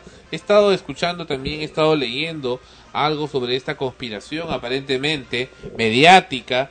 Se dice que Frecuencia Latina tiene en su mayoría actualmente accionistas chilenos y que el señor Jaime Bailey formaría parte de una conspiración chileno, chilena peruana, o sea, vinculado también con el presidente Alan García para descerebrar a la gente, para estupidizarlo, por favor. Mira, han Por pasado favor. tantas A cosas. favor, por supuesto, de los comercios chilenos y los intereses chilenos en el Perú. Una excelente forma de invasión donde no tiene que dispararse una sola bala. Ya lo vienen haciendo desde hace mucho tiempo con otro tipo de, de estrategias, como eran pues precisamente los programas de televisión, ¿no? Eh, cada vez más decadentes en su calidad y en sus personajes y en sus mensajes. ¿Qué podemos esperar ahora pues que tenemos eh, el- en una fuerza mayor, ¿no? Que es el internet y que mucha gente se ampara detrás de ello, comenzando con que si escribes mal en algún tipo de comentario, encima firmas con un seudónimo, ¿no? como para que puedas hacer lo que te da la gana y, y- y nadie pueda decirte directamente algo. Y, tras eso se, se, escudan y siguen cometiendo sus errores y sus horrores y sus disgrafías. Lo que no saben, la mayoría de los casos, porque además de todo eso, bueno, no sé si es una casualidad, las mujeres también escriben mal, eh, con, también con errores, pero en la mayoría son hombres, ¿no? Los que, los que hacen esto. No saben, quizás, pero por lo menos hay cierto grupo de mujeres que cuando leen un texto escrito por un hombre de esa forma, se nos cae pero al subsuelo. ¿no? Bueno, pero hay mujeres que, le- que les encanta a los eh, chicos que escriben con digrafía, hasta se enamoran por su digrafía. Y bueno, ya tú conoces de quién estoy hablando. Les encanta, les fascina, les excita. Tienen Ay, orgasmos. Tienen orgasmos cuando, cuando leen las estupideces. Y por supuesto, no, no vayas a ofenderlo corrigiéndole, porque inmediatamente, pues, eh, todo el mundo se pone en contra como, como si fueran fieras contra quien osó corregir al disgrafista. Ahora, también hay formas y formas de corregir a la gente. No hay que esa gente se le corrige a patadas. No, es que cuando una, si tú realmente, si el objetivo realmente Ya ves, ya es, ya no, no, no, defendiendo. no estoy defendiendo, pero si el objetivo realmente Viva, es viva, viva, generar un cambio en alguien, eh, no puedes agarrar, Claro, o sea, no sí. puedes, eh, tienes que buscar la mejor estrategia y forma de lograrlo, ¿no? Sí, sí. Por ejemplo, a ti, Sandra, cuando alguien te corrige algo, te Claro. picas, pero hasta los huesos. No, pero estamos hablando de ese tema, ¿no? Yo- no, yo- es que eres bastante, bastante grosero y a veces, a veces grosero y otras veces eres bastante duro Claro, al criticar a alguien Sí. y lo haces con el, el- toda la intención de hacerlo sentir mal y humillarlo. Vive la disgrafía. No, no estoy diciendo que viva la disgrafía, sino que debe ser un poco más gente cuando también te, te tratas de corregir a alguien, ¿no? Ah, sí, claro. Vive la disgrafía. Ya ves cómo te picas. No, no, yo estaba hablando del tema ese y por supuesto continúas defendiendo. No, no estoy defendiendo la disgrafía No, para no, es que, es que acá es muy sencillo. Quien escribe con disgrafía no merece tener respeto de nadie. Eh, Porque es una falta de respeto en sí misma. No, yo considero que es una falta de respeto en efectivamente. sí misma ¿no? ya es una falta de respeto que yo perciba un mensaje de esa naturaleza. Claro, pero en la vida vas a lograr que esa persona cambie su forma de ser y de escribir Un momentito, si lo vas a momentito, sentir peor. Un momentito. Si alguien pasa por la calle y te, y te dice una, que eres una tal por cual, tú no te vas a estar preocupando que esa persona cambie su manera de ser o su manera de pensar para que ya no te lo vuelva a decir o no se lo vuelva a decir ¿no? a nadie, ¿no? Depende. Lo que ¿no? te preocupa en ese momento es el impacto que te causan esas frases o esas palabras y por supuesto vas a dar una, réplica, una réplica acorde al impacto que ha tenido eso en tu persona. Así y de sencillo. acuerdo a la persona también cómo reacciona o cómo suele ser con los demás. ¿Cómo es eso? Porque puede ser que efectivamente, eh, ya, vamos a ponernos en un ejemplo divino. Si Jesús existiera en estos momentos. No cometería disgrafía. Eh, no, no cometería disgrafía, pero ¿cómo actuaría o cómo trataría a alguien que, que, que estuviera cometiendo un error? Así como en, en sus tiempos eh, actuó frente a un ladrón o frente a una prostituta. La- ¿Cogió la piedra y se la tiró en la cara? ¿O cogió su mano y la levantó y le explicó y le enseñó cómo debía ser? Pero ya viste cómo acabó, ¿no? Pero también vimos que la persona en cuestión cambió. Pero después de dos mil años. No, no, no estoy hablando en esos momentos, en esa época, durante ese tiempo cambió, en ese instante. Ahorita otros, en general, han pasado dos mil años, se pasarán muchos más y el pecado y, y todos lo- los males seguirán siendo los mismos. Regresamos con extremos, pero no sin antes. Oh, Beto Peralta, nuestro amigo el, el doctor Alberto Peralta de PERFSAC, parece que acaba de mandarnos un mail. Él ha organizado un movimiento que se llama Movimiento Vecinal Lima Sur y está candidateando como alcalde a Villa El Salvador una vez más. Bueno, la mejor de las suertes para él. Regresamos con extremos.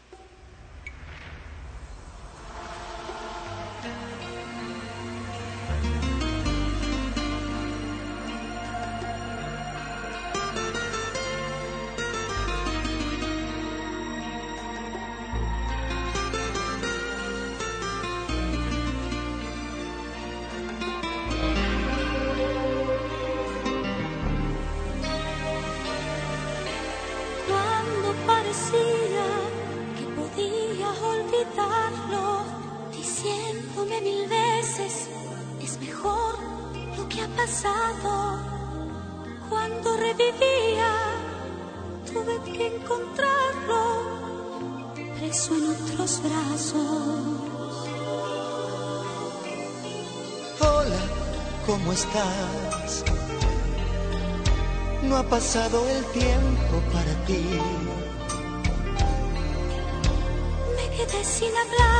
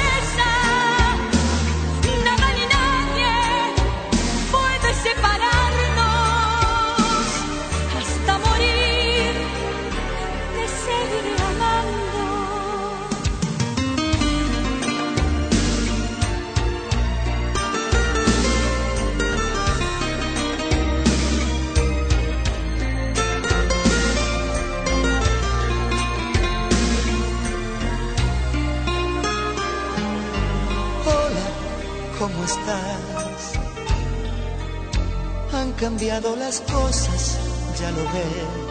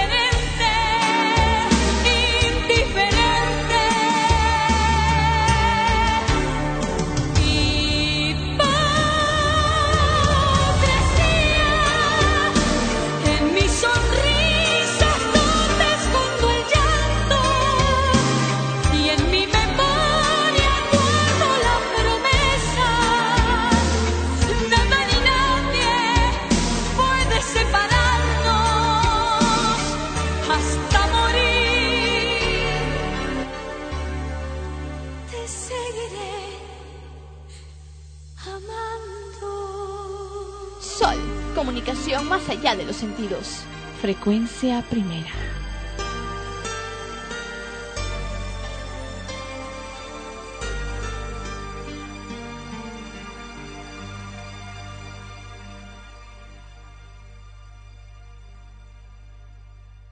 La voz del dúo Pimpinela y esa canción se llama Hipocresía. Al forense no le gusta la canción de Pimpinela, pero tiene bonitos mensajes y a veces se pone un poco pesada Lucía Galán. ¿Pero qué será de ella?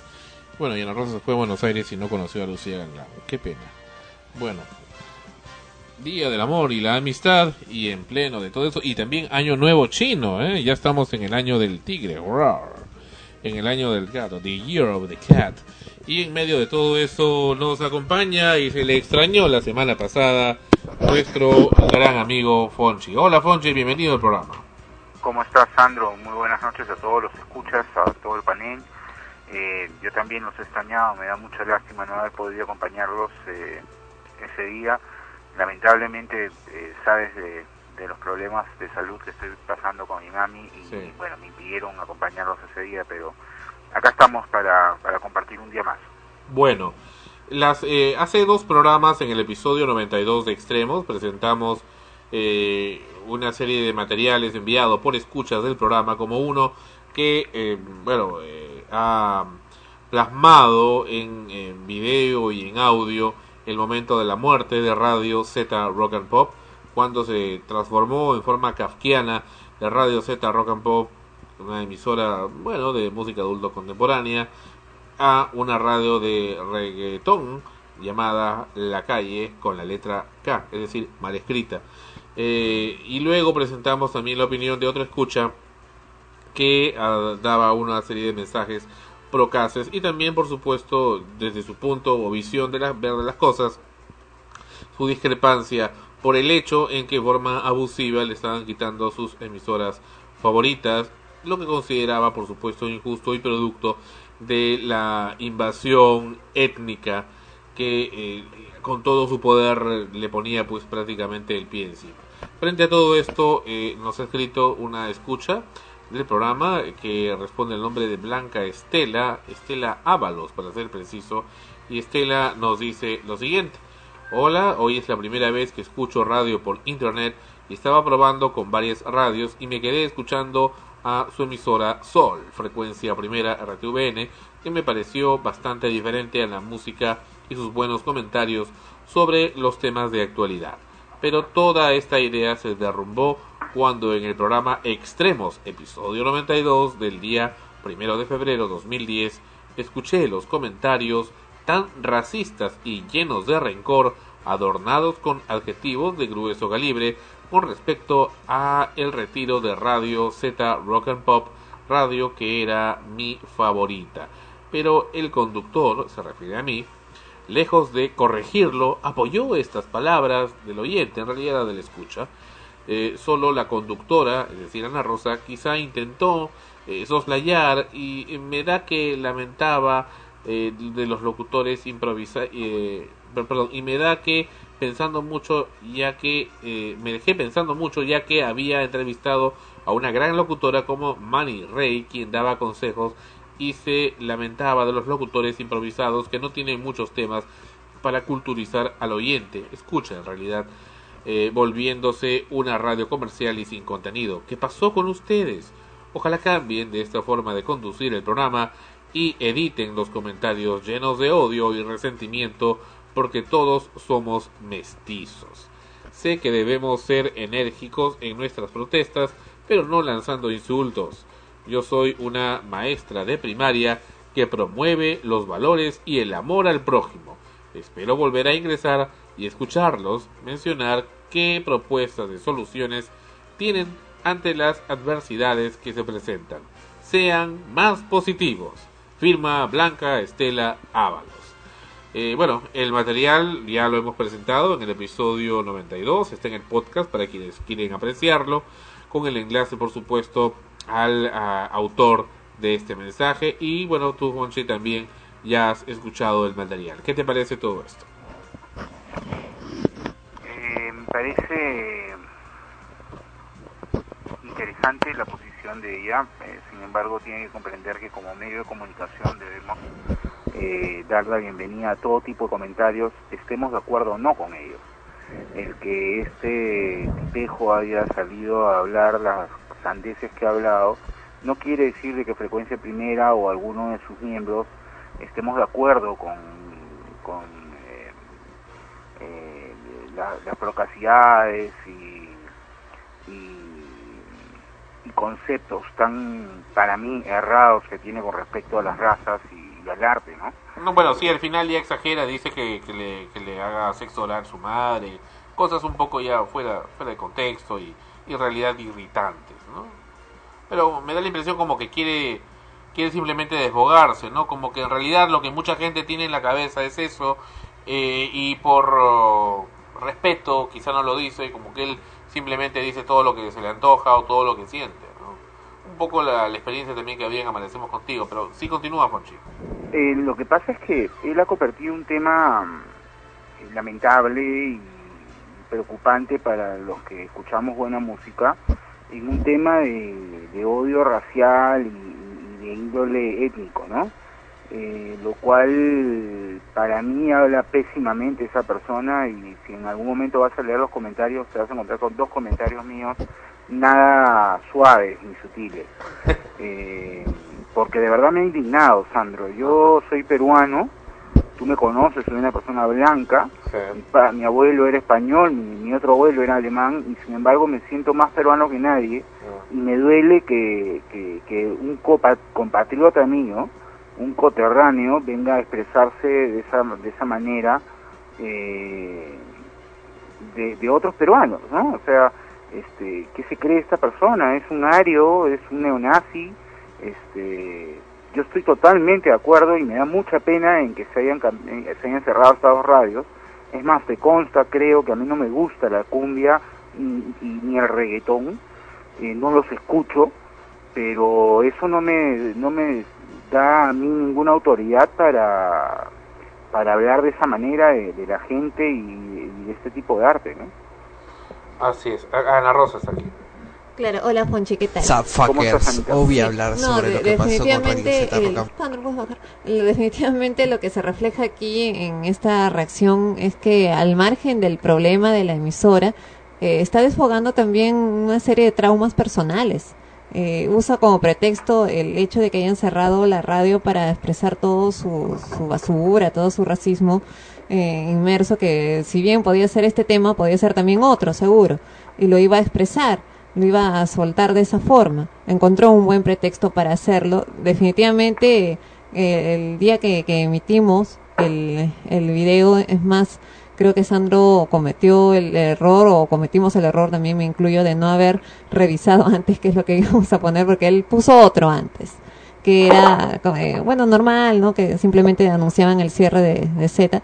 Y luego dijimos, miren, acá hay otro. Y lo lanzó. Nosotros nos acabamos mirando porque la verdad es que me quedé sorprendida con lo que estaba escuchando. Porque ya más allá del, del cierre de la emisora eran los adjetivos tan eh, denigrantes que, que usó. para referirse a, al- al- a los demás, a- a nosotros mismos, ¿no? Porque todos somos peruanos al final, al fin y al cabo. Y aquí estoy viendo los mensajes de Alfonso eh, a través de su personaje Alonso Days, pero bueno, también él se identifica. Aquí, eh, Alfonso, tú mismo pones tu nombre, lo cual es completamente válido. Dices a la letra, eh, es lamentable que ignorantes como el animal de este audio lo use para abrir su odio hacia los indígenas peruanos y otros estilos de arte como el reggaetón y la cumbia. Escoge ignorante a Van Gogh o Picasso. Ambos son arte, ergo no puedes descalificar a uno del otro. Mi nombre es Alfonso Díaz Clat y me lastima como peruano que soy y bien limeño que haya escoria como tú con mi mismo documento de identidad y que hable desde el anonimato, como dirían los prisioneros, ¿por qué no te vas? Algo más ignorante, continúa Alfonso en su eh, comentario en internet. Eh, nuevamente, Alfonso Díaz Clat. Vómito tiene tilde, esdrújula y es con V, no con B. Letrado neonazi. Y letrado neonazi. Dice. Bueno, y acá hay otros comentarios de otros usuarios. Sí, a- a- corregía lo de la ortografía agregando tus correcciones, ¿no? De que él pone que con K y, y bueno, eso es algo con lo que Frecuencia Primera nunca ha estado de acuerdo. Así es. Eh, y van a disculpar los escuchas, eh, pero realmente me indignó. Yo, yo, tú me conoces, Sandro, soy una persona excesivamente pacífica, demasiado política, demasiado diplomática para hablar, pero estas cosas a mí me, me dan mucha pena porque estamos en una etapa, Sandro, en la que el país necesita co- construir, en el que el país necesita de- despegar no solo económicamente, sino básicamente de, manera social. Y sujetos como este retroceden y malogran todo lo poco que se está avanzando. ¿no? Pero Fochi, seamos, seamos sinceros, reales, extremos, es un programa de- precisamente de eso, de extremos, valga la redundancia y de realismo.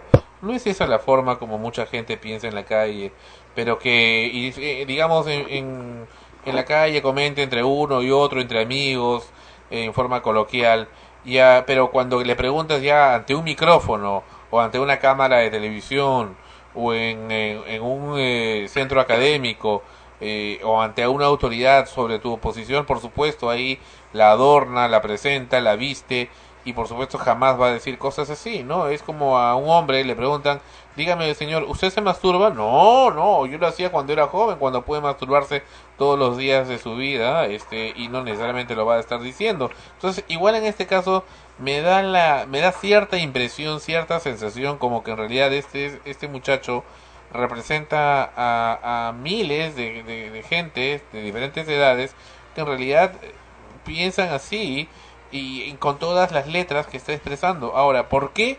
En realidad parece ser que mucho de eso tiene culpa la sociedad. En el tema racial se habla mucho de que los cobrizos o las personas de color eh, son iguales a las personas arias o caucásicas o mestizas, pero eh, errores muy difundidos o actitudes también muy difundidas, costumbres que, que, discrepan o, contrastan mucho negativamente con las de otros son las que precisamente alimentan la idea de que son pues una raza eh, muy diferente y negativa, ¿no? Entonces aquí hablan de los famosos nuevos ricos, de personas de, de etnia cobriza precisamente, que ahora tienen mucho dinero, a diferencia de los que antes eran los, los caucásicos los blancos, y que con todo este dinero, pero con pocos conocimientos, vienen y atropellan y, bueno, realizan actos como el que estamos viendo de, de la radio esta La Calle, Radio Caribeña,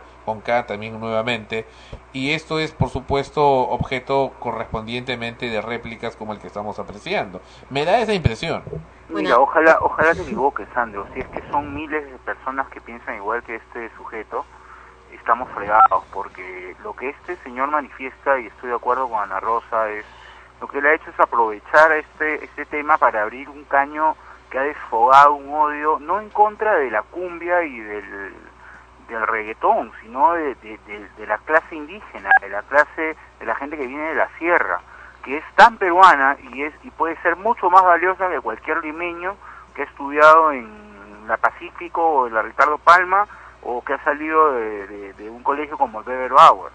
¿Me entiendes? Eh, si es que eh, yo entiendo, mira, yo, yo eh, Sandro, lamenté y lo he comentado mucho con mi familia aquí en Lima, eh, el cierre de ambas radios, porque las escuchaba y me fascinaban. El 88.3 lo tenía en todos mis carros y, y- y lo escuchaba constantemente mi padre. No ha cambiado mucho la temática, pero sí en el caso de, de, de Z Rock and Pop, una tan linda radio, nos han cambiado abruptamente la música y ya no la escucho. Eso es lo máximo que puedes hacer tú como peruano, este, eficazmente. Simplemente no te gusta, deja de escucharlo. Pero este hombre ha puesto incluso fotos de niños, Sandro, eh, indígenas, eh, evidentemente de la puna, este, y se refiere a ellos como una clase maldita, eh, de baja, ignorante, qué cosa, o sea, el que tú nazcas en cierto, a cierta altura geográfica te hace más ignorante que otro, yo no estoy de acuerdo con eso, ¿no? Este, y yo lo que critico y lo que ataco y no permito en ese, en ese comentario, y si pudiese lo buscaría este malnacido y le sacaría la mugre, es que se refiere así a peruanos, ¿no? Eh, ahora, con respecto a, a- a los, a- al arte, ¿no? Al tema del arte, yo le pongo ahí, escoge entre Van Gogh y Picasso. A ver si puede sabe haber gente a la que le guste el, el reggaetón y odie la cumbia, o puede haber gen- gente a la que ame el rock, como este chico ama Metallica, y, y no le guste pues el reggaetón o la cumbia. ¿Qué vamos a hacer? O sea, porque no nos gusta debemos eliminarla, debemos de, de, de atacarla y, e insultar de esa manera, yo no estoy de acuerdo. Es, es por esas razones que nace el nazismo, es por esas razones que se han eliminado culturas como las culturas indias en los Estados Unidos, como en el mismo Perú, la cultura incaica casi está extinta, por gente tan ignorante como esa y tan ignorante como los españoles que vinieron y sin respetar nuestra cultura impusieron la suya, ¿no? Dijeron, no, no, no, a mí me gusta rock and pop, así que lo pongo acá. Y, y toda la cultura que es tan válida como la, la, la, la otra, la destrozaron. Entonces, cuidado, cuidado. Yo no quisiera que en el Perú, y, y me niego a creer que en el Perú haya más gente que piense como él en el sentido racial. Desde el punto de vista de que hay una persona que ha comprado la radio y ha puesto música que para la mayoría, creo, les gusta, pero para algunos cuantos como nosotros no, este, lamentablemente ese es el mercado, ¿no? O sea, eh, eh, es así, lamentablemente, Sandro, y, yo no estoy de acuerdo con los términos con los que él se ha referido a los peruanos.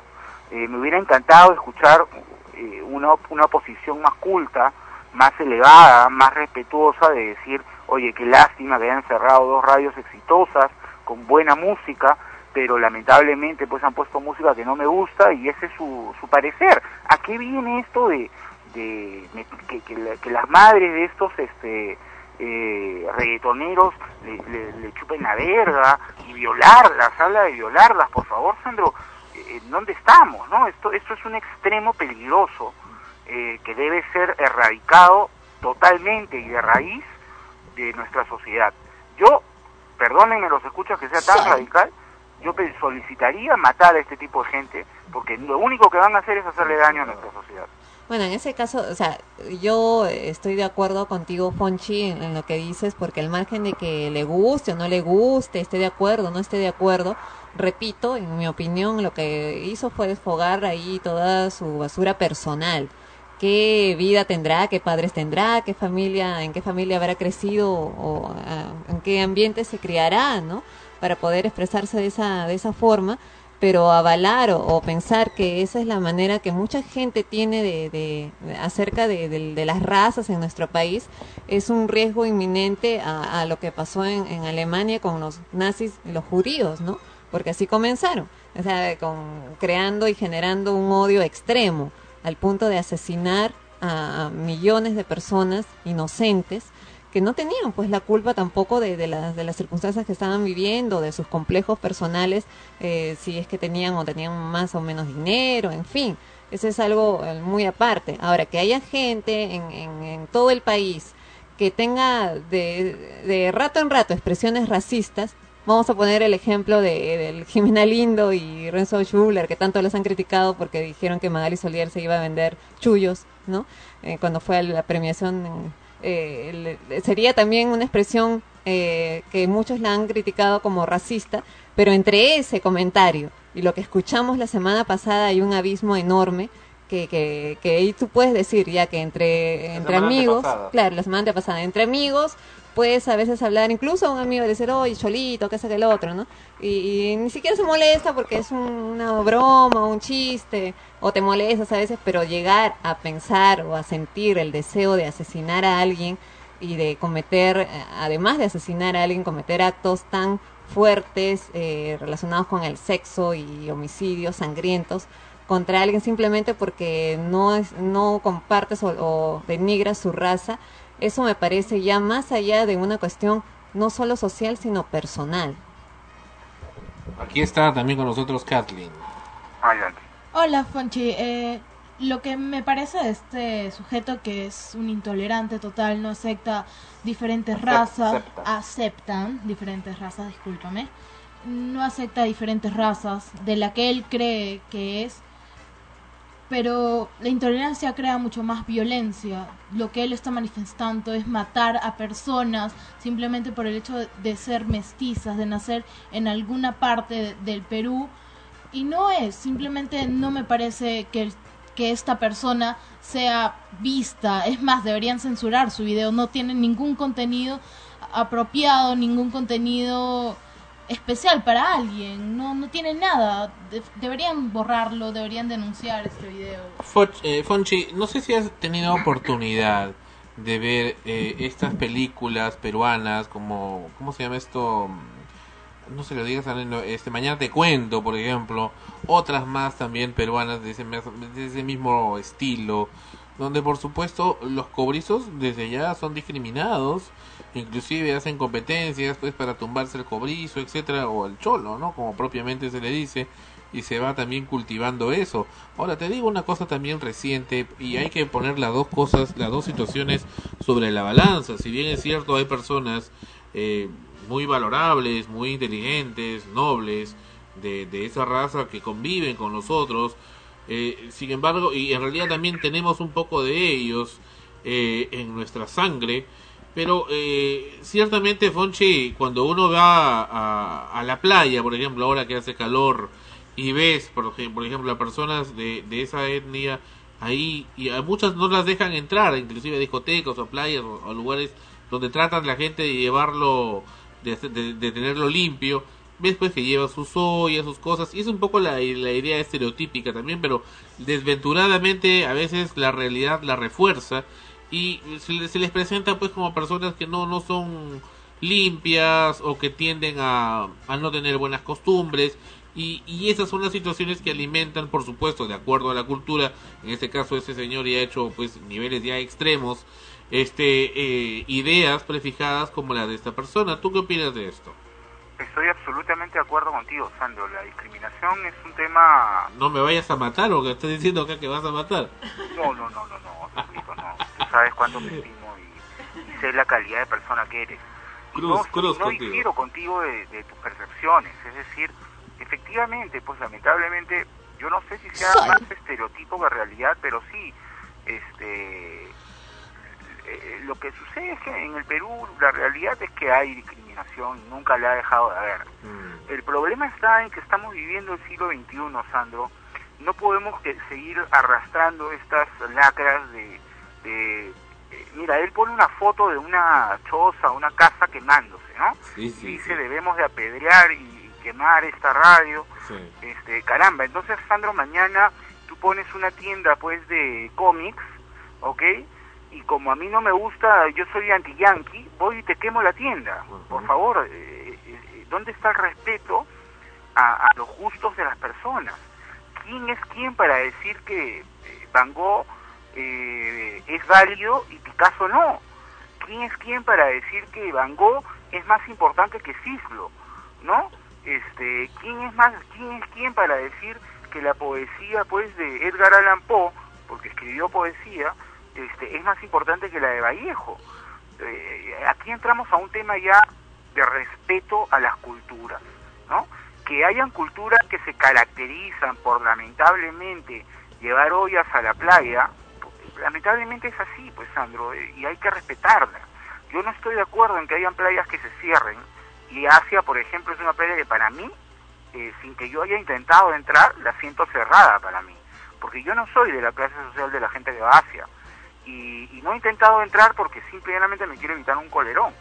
Siendo blanco y teniendo un buen carro, yo sé que podría entrar, pero yo no voy a entrar a un sitio en el cual se discrimina a la gente.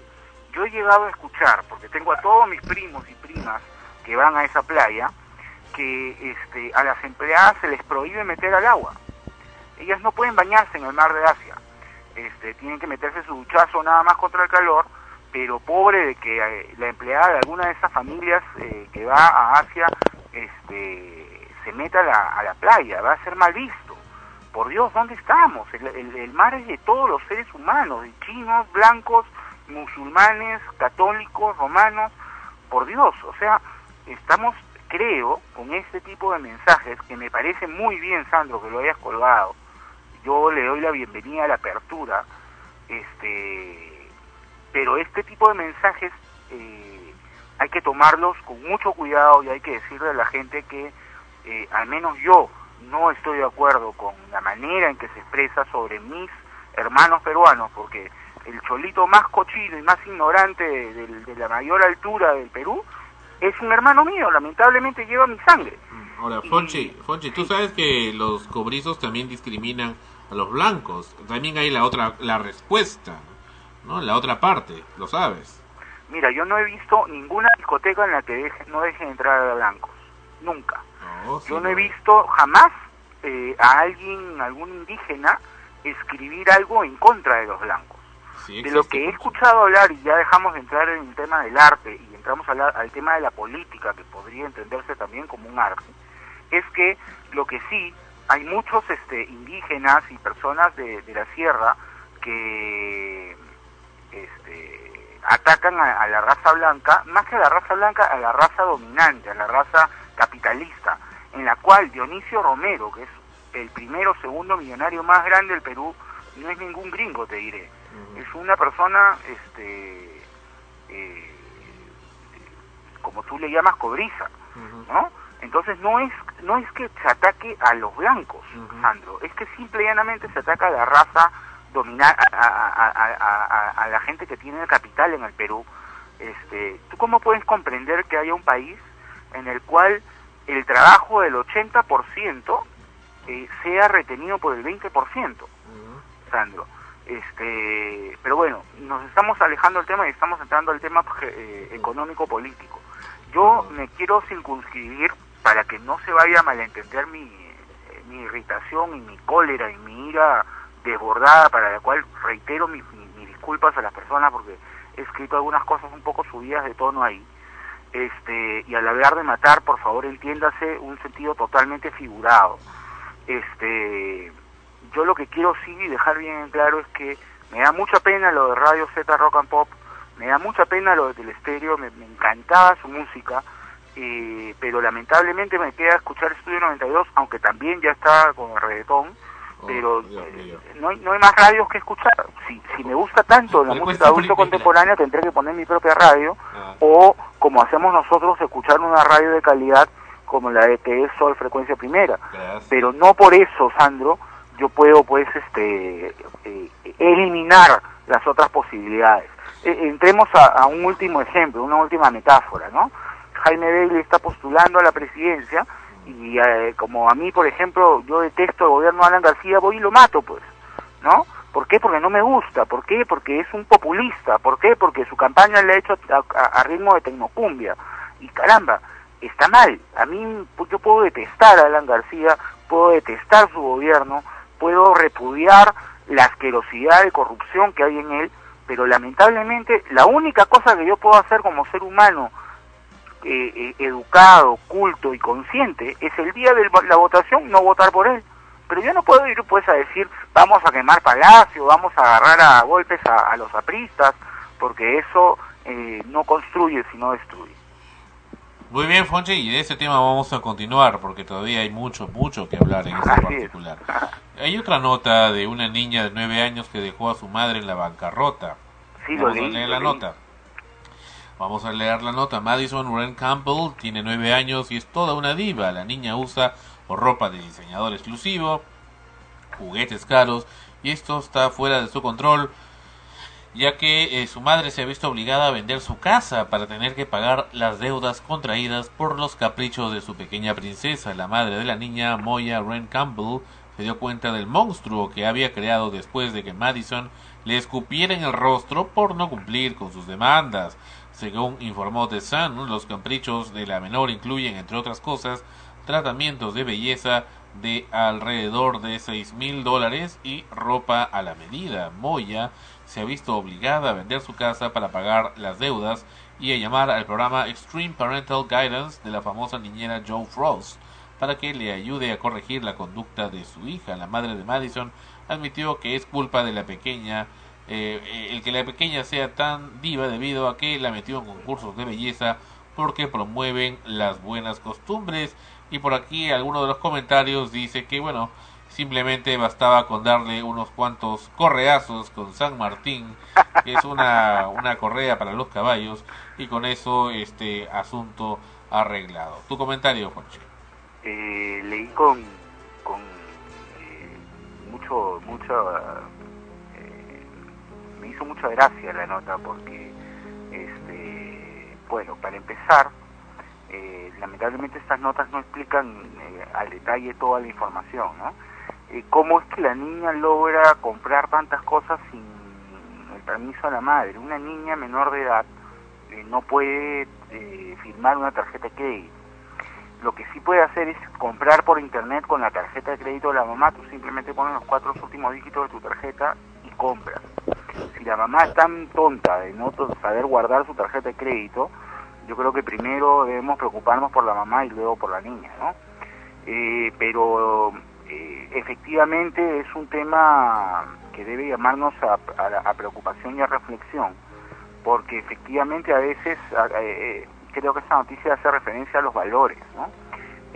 Por más que hayan querido de una manera positiva eh, fomentar buenos valores y, aptitudes y buenas maneras en esta niña metiéndola a concursos de belleza, este no es la única manera de, facilitar valores.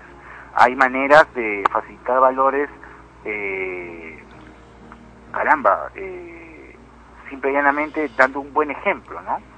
¿Qué, qué tipo de mamá es? Eh, ¿Qué tipo de vida lleva? ¿Dónde está el papá? Esa, esa fue mi primera hipótesis, ¿no? De repente el padre no está presente, las abandonó y la madre, como es típico en estos casos, Sandro, a nivel psicológico, confunde el dar amor con el dar dinero. Psicolo- psicoanalíticamente, esto lo he comentado alguna vez en el programa, el dinero sustituye al amor mentalmente para muchos padres. Eh, inconscientemente me refiero, el, el dar mucho dinero es dar mucho amor. Y a veces lo que los niños necesitan es ese afecto verdadero de abrazos y besos y no de comprarle lo último en la moda y regalarle una tarjeta de crédito, ¿no? Entonces, este, yo creo que cada uno cosecha lo que siembra y esa mamá ahorita está sufriendo, Dios quiera que pueda solucionar el problema, pero algo debe haber hecho ella para generar semejante monstruo, ¿no? ¿Cómo es que los niños comienzan a pedir, pedir, pedir? Y eso también se ve diariamente. Aquí he visto muchos niños que van con la mamá a la tienda, al, al, al almacén, y bueno, y ven algún juguete o algo que les atrae. No importa que sea caro, no importa. Y le dicen quiero, quiero, y hacen berrinche y exigen y demandan que se les obsequie esto. Y, y finalmente la madre tiene que acceder. He visto también una vez en un restaurante, bueno, varias veces, en un, ah, me acuerdo de uno de estos autoservicios, me parece que en Burger King, en cualquiera de estos, y de repente le decía, mamá, quiero este sándwich, el nuevo, la oferta, quiero este, le dicen, pero hijito, pero acabas de comer el pollo, no, no, yo quiero, quiero, y, y quiero ese también, y pide, pide, pide, y al final no lo come, y lo dejan y lo tienen que votar, ¿por qué hay esto? Eh, estos casos pueden tener varias interpretaciones a nivel psicológico, ¿no? Una niña que pide comida, eh, por más cara o barata que sea, y la deja, está agrediendo a su madre, es como que le metieron un cachetado, ¿no? Psicológicamente hablando, re- repito. Este, es una manera en que la niña eh, le dice a su mamá, mamá, hay problemas y no estoy de acuerdo con lo que está pasando, este, ayúdame, es algo así. Entonces, eh, lo que yo creo que, que- que debe hacerse en, este, en estos casos es analizar qué tipo de valores y de vida se le está ofreciendo al niño para que tenga estas actitudes, ¿no? Eh, a mí me, me da mucha pena que hayan padres que sustituyan el afecto con, con el amor este material, efectivamente. Eh, cuando lo ideal es, caramba, este, a- dar un poquito de ambos, ¿no? Eh, no todo es, este, no todo es dar simple y llanamente eh, cosas materiales. También es importante eh, entregar o facilitar aspectos espirituales en los niños y, y eso es algo que los padres jóvenes de hoy en día, recordemos que demográficamente cada vez hay papás más jóvenes, estamos confundiendo y olvidando. Eh, yo recuerdo mucho a muchos padres y amigos que me contaban que cuando eran niños eh, amaban jugar con sus juguetes. ¿Y cuáles eran sus juguetes? Cajitas de fósforos, carritos hechos eh, con, con, con, este, las chapas de las botellas, etcétera, y eran felices y su, y su creatividad aumentaba una barbaridad. Este, eso está perdiendo, ¿no? Eso se está perdiendo y es una lástima porque era importante eh, de seguir cultivando. Hoy en día los padres eh, tienen que trabajar tantas horas que prefieren comprar un Nintendo Wii o un PlayStation 3 a su hijo por Navidad este, para que esté más horas ocupado y no sienta la falta del padre. Y lo que se está haciendo finalmente es hacer un daño tremendo, ¿no? Eh, a veces hay que eh, tomar decisiones muy muy difíciles entre qué es lo que queremos, ¿no? Este, una casa de medio millón de dólares y andar metidos en el, el Jockey Club o preferimos una familia un poco más humilde de pronto, pero más unida y más feliz, ¿no? Este, yo creo que por ahí va el tema. Eh, a veces el, el- el llenar a los hijos de cuestiones materiales eh, distorsiona la mente de los mismos y genera este tipo de problemas. Fonchi, una consulta. ¿Y qué puede hacer eh, un padre, una madre? Bueno, va- vamos a un ejemplo más sencillo, ¿no? Porque el caso de la niña de nueve años, pues es un caso extremo. Eh, siempre hay una época en que los niños de por sí, eh, sin tener mayores traumas, eh, suelen encapricharse o una época en la que les suele dar la clásica pataleta, ¿no? O sea, que quieren un cuacuá, un sublime y, y lloran porque quieren el dulce, al margen de, de- y todo el resto también. ¿Eso le pasa a adultos también? También, ¿no? Pero me refiero en el caso de un niño. A veces vemos que van a una bodega y le dicen, ah, quiero el sublime, quiero eso, y se ponen a llorar si no les compran, ¿no? Y, se tiran al piso a hacer eh, berrinche, pataleta. Eh, y, pero es una época, o sea, no, no siempre se da, pero si se deja eh, pasar, eh, eso crece evidentemente y ya se vuelve un problema luego. ¿Qué es lo que debe hacer un padre ante esta reacción? Si es que, por ejemplo, sale con su hijo y por primera vez le pasa eso, que, el niño se tira al piso porque quiere un dulce que no se le está comprando. Bueno, eh, una pataleta o una rabieta, eh, ambas cosas son lo mismo, es el intento del niño por imponerse a la figura paterna. Eh, el niño durante mucho tiempo en su vida va a intentar imponerse a, la- a- a los deseos eh, de la figura paterna. Y al decir paterna no me refiero solo al padre, sino también a la madre. Eh, entonces, eh, ¿qué es lo que suele suceder? El niño es como cuando uno pesca, ¿no? Eh, va eh, echando la línea, el, el cordel, para ver si este, algo sucede con, con la carnada. Eh, entonces la rabieta es la primera carnada. Si la mamá o el papá accede ante eh, la tirada al piso y los gritos y el llanto y la, la- la casi epilepsia que le da el niño tirado en el piso y le compran lo que él quiere, han perdido. Los padres han perdido en ese momento porque le están diciendo al niño, hijito, cada vez que tú me das una rabieta vas a conseguir lo que te da la gana. Y no es así. Este, Sandro, eh, Ana Rosa, habla, todos nosotros trabajamos. Y por más rabieta que hagamos, nuestro jefe no nos va a perdonar este, llegar tarde al trabajo o llegar con licor en la sangre o no presentar un, un- un informe, ¿no? Y cuando un padre a un niño le, le da todo lo que el niño quiere, le está diciendo, hijito, el mundo es tuyo y todo lo que a ti te dé la gana tener lo vas a tener. Y eso es hacerle un daño porque no es así. Este, no siempre vamos a poder obtener o conseguir lo que nos dé la gana. Entonces yo a muchos padres en consulta, cuando vienen con ese problema, que créanme es sumamente recurrente, este, les suelo decir que así tengan el dinero en el bolsillo, no le compren todo lo que el niño quiera. A veces es mejor teniendo yo este, 20 soles en el bolsillo y pudiendo comprar un chocolate, decirle en ese momento a su hijo, sabes que hijito, no me alcanza la plata en ese momento y no voy a poder comprarte lo que me pides, discúlpame. Y que el niño comprenda de que hay situaciones en las que el papá va a poder satisfacer sus eh, necesidades o requerimientos y van a haber momentos en los que simple y llanamente no va a poderse. Y esto este, es una lección de vida que se le da al niño, ya que él va a comprender de que la vida es así. Este, no siempre a todos nos dicen amén a lo que queremos. ¿no? Hay momentos en los que se puede, momentos en los que no se puede. Y este, es, es desde esta edad que hay que preparar al niño para que no se frustre en el futuro. ¿Y qué ocurre si es que se encuentran en un lugar público del cual no pueden salir por algún motivo? Papá, mamá están en un restaurante, qué yo, quizás con otras personas, eh, un compromiso eh, del cual no pueden retirarse inmediatamente, ¿no?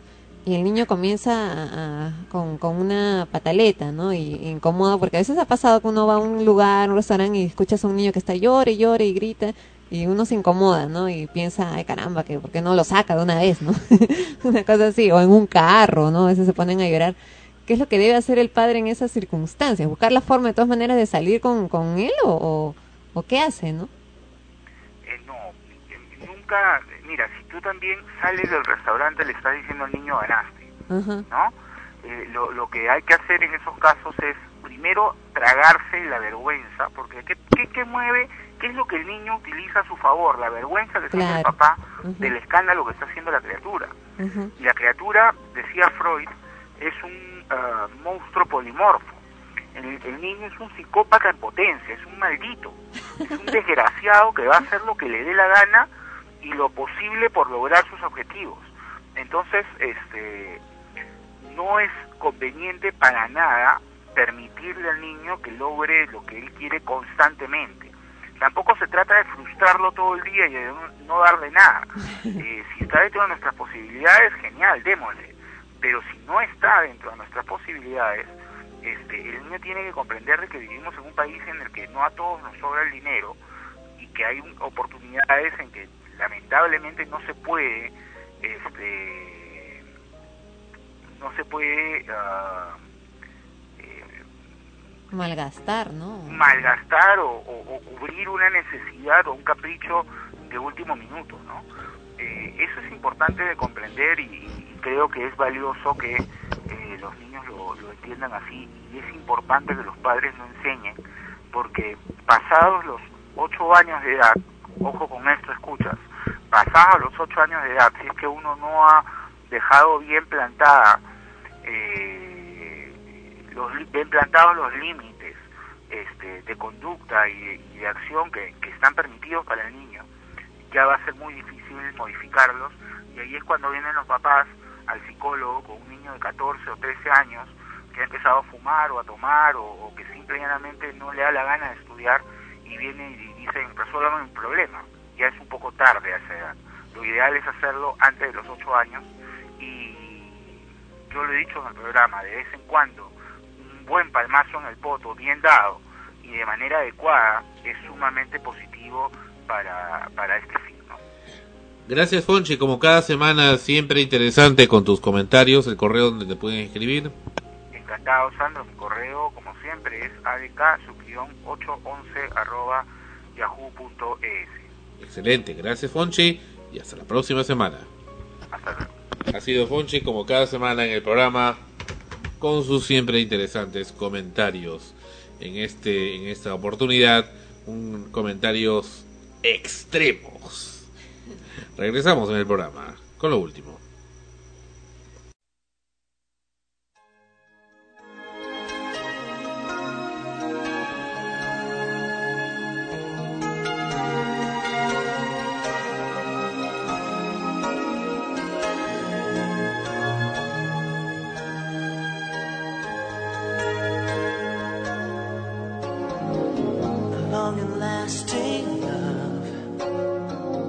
Many people find that. But those who do, their whole life through, put their heart and souls behind them. Long and lasting love. A Long and lasting love is what I always dreamed of. And when I looked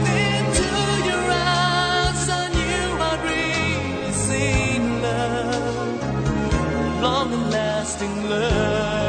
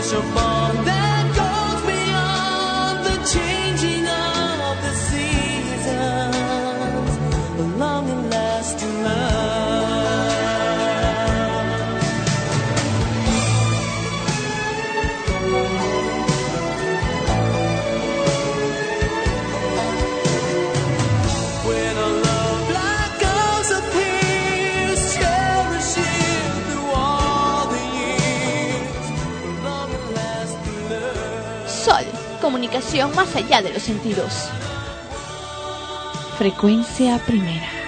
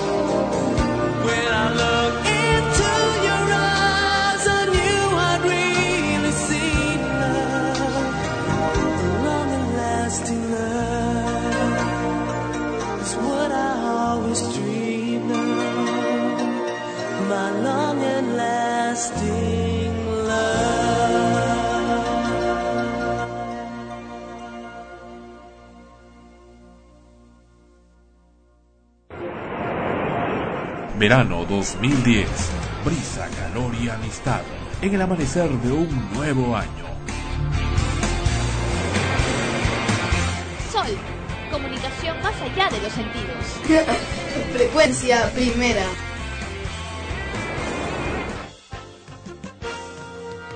Y estamos terminando el programa y Ana Rosa con sus comentarios de siempre.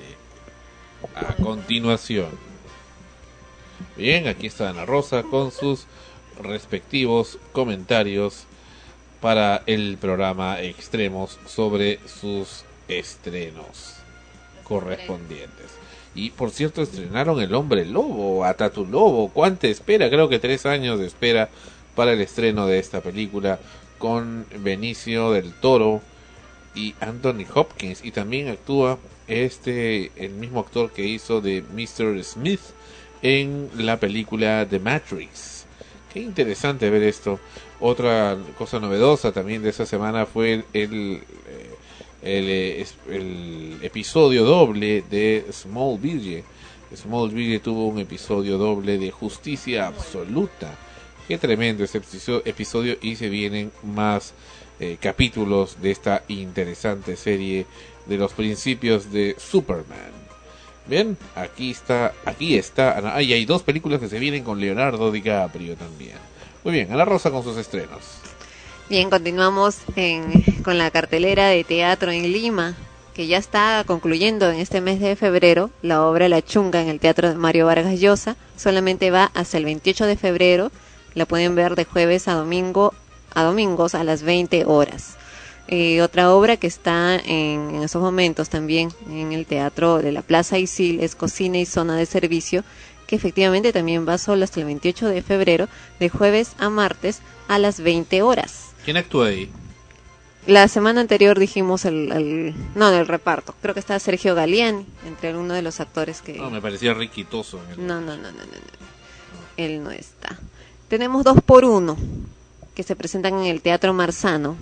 Ellos sí tienen una temporada un poco más prolongada, van hasta el 26 de abril y se presentan de jueves a lunes a las 20 horas. Todos los miedos en la casa Yuyashkani hasta el 26 de febrero y solo de miércoles a viernes a las 20 horas. Visitando al señor Green es una obra que recién se ha estrenado y que van hasta el 14 de marzo en el Igna de Miraflores de jueves a lunes a las 20 horas, lo mismo que Hilo Rojo, que en este caso va solo este mes de febrero hasta el 28 de jueves a domingo a las 20 horas en el Teatro de la Alianza Francesa. Divina Pajarraca, como lo comentáramos la semana anterior, eh, va a estar en su temporada de jueves a domingos hasta el 21 de febrero a las 20 horas en el eh, auditorio del Miraflores, en Larco. Eh, las entradas están a 20 soles y los jueves populares a 10 soles. Sin embargo, nos anuncian que luego van a continuar su temporada durante el mes de marzo en el Centro Cultural Ricardo Palma, de los sábados y domingos a las 20 horas. El próximo estreno que tenemos, que ya se viene, se viene calientito, es El Señor de las Moscas, que en realidad es un reestreno. Ellos se van a presentar en el Teatro Mario Vargas Llosa de la Biblioteca Nacional del Perú del 13 de marzo al 11 de abril, de jueves a domingos, a las 20 horas. Y repetimos, este miércoles 17 de febrero a las 17 horas 5 de la tarde, como parte del noveno Festival de Teatro para Niños organizado por el IGNA, estaremos presentando los cuentacuentos teatralizados de las mil y una noches. Los esperamos entonces el miércoles 17 a las 17 horas 5 de la tarde en el Himna de Lima. Y pronto también se reestrena en el Teatro Mocha Graña de Barranco, a partir de marzo, El Rey León. Cine. Se estrenó esta semana, la semana anterior, toda la semana que, que ha pasado, Día de los Enamorados. Es una comedia romántica que cuenta cómo la vida de 10 personas se cruzan en cinco historias el día de San Valentín en la calle, en las calles de Los Ángeles. Y como lo mencionó Sandro, también se ha estrenado El Hombre Lobo, Hasta tu lobo. inspirada en la clásica película de, de Universal que encabezó un Universal. legado no, no, no. Ah, bueno, sí, de Universal que encabezó un legado de terror. El hombre lobo es la historia de los legendarios orígenes de una maldición y del hombre que la padece. Benicio del Toro es Lawrence Talbot, un noble que vuelve a la casa familiar al desaparecer su hermano después de reencontrarse con su padre del que se había distanciado. Anthony Hopkins interpreta al padre. Talbot sale en busca de su hermano y descubre el horrendo destino que le espera.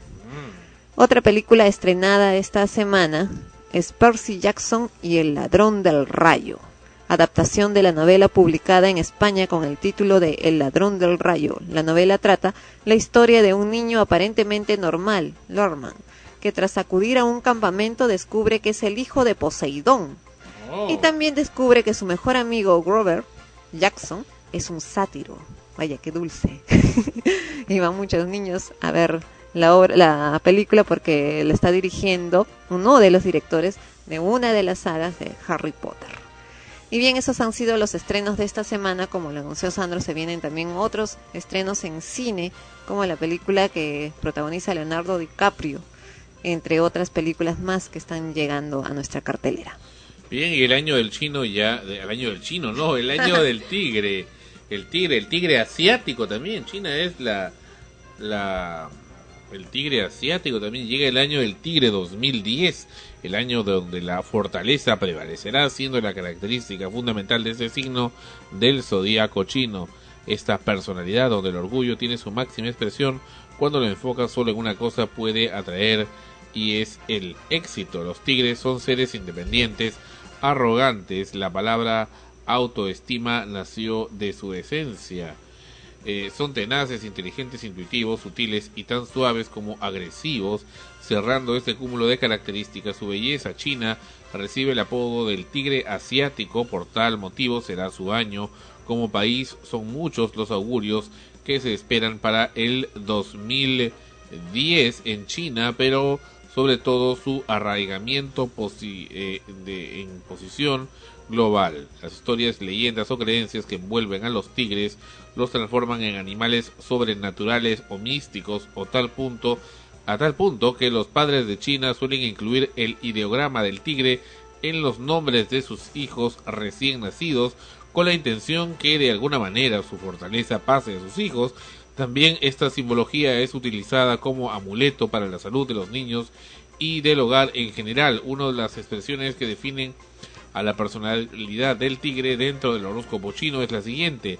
Los tigres rugen cuando hay viento. Interpretación que aplicada a los hombres se traduce en los grandes hombres se levantan cuando surgen retos. O sea que este es un año de retos según el año chino. A nivel laboral el tigre siempre pondrá todas sus energías para salir adelante. El 2010 necesitará del espíritu de los tigres para la concreción de proyectos o metas. Destacarán como siempre en particular porque habrá que tomar muchas decisiones ante, ante cambios repentinos que la globalización exigirá alternando las economías de todos los países en medio de tanta actividad.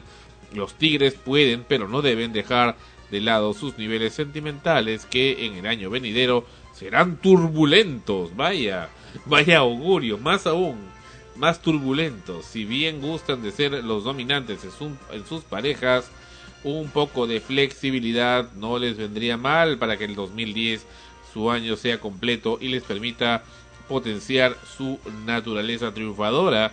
Los últimos años eh, del Tigre fueron el año 1962, 1974, donde hubo un terremoto en Lima, 1986, año que entrevistamos a Pandora, 1998, el, un- el último año en que Amanecemos Contigo salió al aire en Radio Nacional, y el 2010, que es este, vaya, ¿cómo será este año chino? Pues habrá que vivirlo y ya, desde ya, ya lo estamos viviendo. Muy bien, y aquí, bueno, ponen el, horóscopo chino para el 2010 de los siguientes, eh, de todos los signos, tanto chinos como eh, los correspondientes a el- los signos zodiacales normales. ¿Qui- ¿Quieren ver su signo antes de irnos? Ya, pues. Ah, Ya, pues Ana Rosa es rata, ¿no? ¿Quiere verlo el signo eh, zodiacal normal o signo chino? El signo chino. Tú eres que eres rata, eres una rata. Sí, soy una rata. Bueno, no, tú eres pericote. Pericotito. Porque hay otros, hay otros, hay otras personas que son ratas, pero en realidad su signo chino es otro. En fin. ah, qué buen chiste, jaja. Eh, el 2010 el animalito más hábil y astuto del zodiaco chino encontrará la horma de su zapato, ya que deberá agudizar al máximo todas sus virtudes para encontrar la oportunidad que deberá extraer de la crisis que estarán a la orden del día, el año del tigre. Si bien en este próximo año la fuerza de todos sus aspectos será la clave para sobrellevar los vaivenes de los cambios, por supuesto la inteligencia y la astucia son también indispensables para obtener los logros y por ello la rata en el 2010 tendrá un lugar clave en los distintos niveles de su vida. El 2008 fue su año, por lo cual tuvo un desgaste muy importante por haber abarcado tal vez mucho más de lo que podía manejar. Eh, llegando al 2009 con cierto grado de agotamiento y transformándose este en un año de transición, pero el próximo año eh, la encontrará dispuesta para volver a enfrentar los desafíos. No podemos olvidar que la leyenda del horóscopo chino, la ubicación de los animales por orden, se estableció en base a una carrera que se realizó entre los 12 animales y fue la rata con su astucia la que llegó primero. ocupando ese lugar en el horóscopo y, se- y lo logró engañando al tigre. De aquí que demostró su capacidad de sacar ventaja por encima de la fuerza. ¿Qué les parece? ¿Y ¿Tú, tú qué signo chino eres? ¿Sabes o no, no, no sabes? ¿Cómo? Mono. Tú eres mono. Un mono. Bueno, qué raro. Acá están medio cambiados. ¿no? ¿Por qué? cen- censurado. Bueno, a ver, mono. Yo siempre he dicho cuando, bueno, a ciertas personas, estás de ida y ya estoy de vuelta. No, vaya. Ya está de vuelta la ra- rapidita la ratita, pues, Sí, ¿no? pues, rapidito. Bueno, ok. No, pero yo soy un pollo, entonces. eh, para los inquietos monos, la primera década del siglo XXI los llevará al límite de sus capacidades, ya que su naturaleza hiperactiva los hace muy eficientes para todo lo que se desempeñen y por esa característica tan especial serán muy exigidos en un año donde solo aquellos que sean muy capaces podrán avanzar. El mono, el simio. El año del tigre los sabrá poner en aprietos, debiendo estar muy atentos a todo cambio repentino, aunque estén muy acostumbrados, serán muchos los que eh, serán muchos a la vez y no deberán confiarse especialmente a nivel laboral, que es donde más se acentuarán. En este nivel los trabajos de equipo serán los más desgastantes, ya que el mono es muy independiente en cuanto a su forma de actuar, saben muy bien socializar y eh, armonizar situaciones, pero esto no quiere decir que en algún momento se sentirán rebasados ante tanta energía que gastarán. Cuidarse en ese aspecto será básico para su bienestar psicofísico. Y bueno, a ver, yo leo el mío.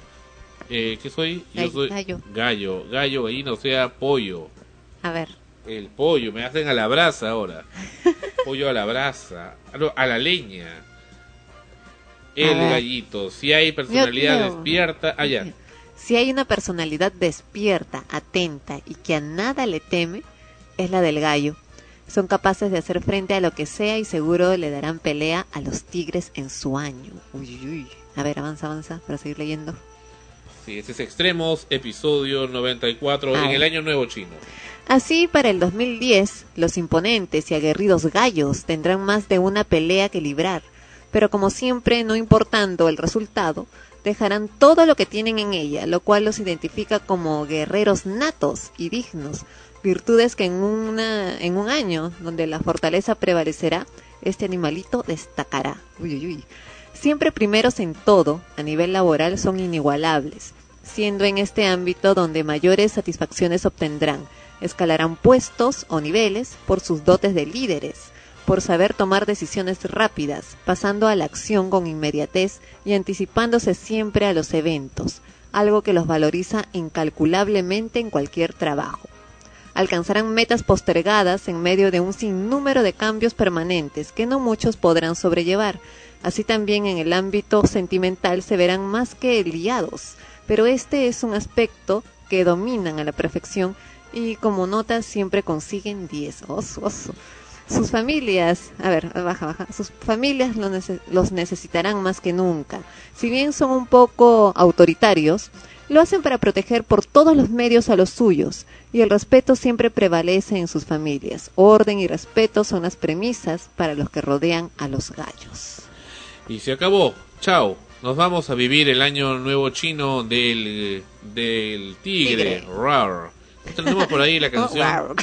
No hay, no hay por ahí, a No, ver, es en, el en- en- león, este, es The. Year of the Cat, la canción del año del gato, porque también es ese tigre o gatito, ¿no? Depende cómo se vea. Y ese animalito que cantaba.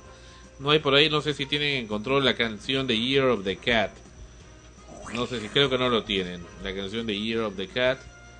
¿Estará o no estará? No, no, no, no, no. Parece que no está esa, esa, esa bonita canción para, para poder concluir. El año del gato, hay una canción de Year of the Cat, es antigua, de los años 70. ¿Conocías esa canción? No, ¿No la conoces? no. Bueno, tampoco está aquí. Será para la próxima semana. Gracias y hasta la próxima semana en Extremos. Hasta la próxima semana en el episodio número 95.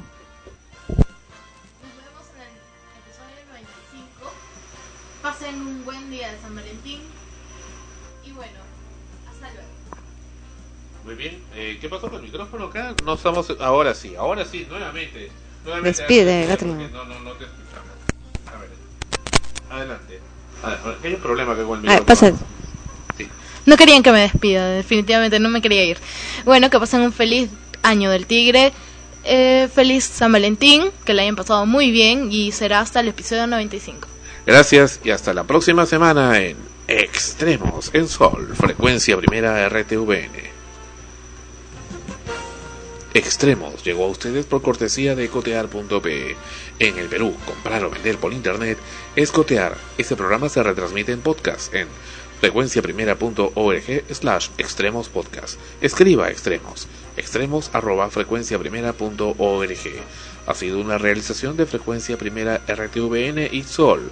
Comunicación más allá de los sentidos. Lima 2010. Derechos reservados.